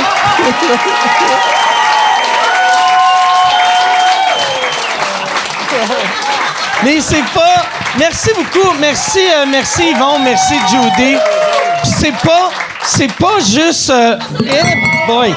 C'est pas juste. euh, ça, ça c'est pas juste le podcast, par exemple. C'est aujourd'hui avec le show qu'on a fait. ouais. Plus le podcast et le- les gens du podcast, continuez, ceux qui, qui, qui écoutent pas ça live, allez donner au euh, 20 222, t'écris à venir, puis là, tu, ou euh, pour yvon.com, puis ça, on devrait être capable de ramasser plus, mais déjà, on a 25 000. C'est- J'aimerais ça, il y aurait-tu moyen extraordinaire. pour la photo que euh, Laurent, il y y a Charles, il y a Laurent, Oui. il y a, euh, il y a François. François. Euh, Je sais pas si euh. Dano est encore là. Le, le monde qui avait sur le show aujourd'hui, j'aimerais ça, les propriétaires puis le monde Ben sur oui, le show. faire la photo. C'est la première fois que je tiens un gros chèque d'un podcast.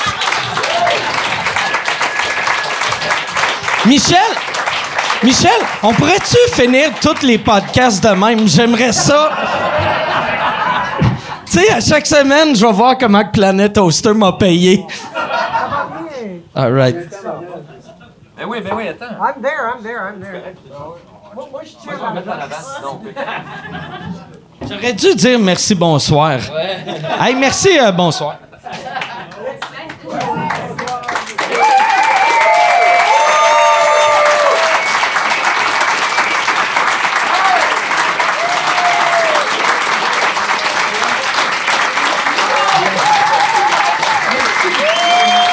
Merci beaucoup tout le monde. Gros merci. Bonne main d'applaudissement. Yvon Deschamps, Judy Richards. C'est incroyable. Merci, merci. T'as été tellement bon.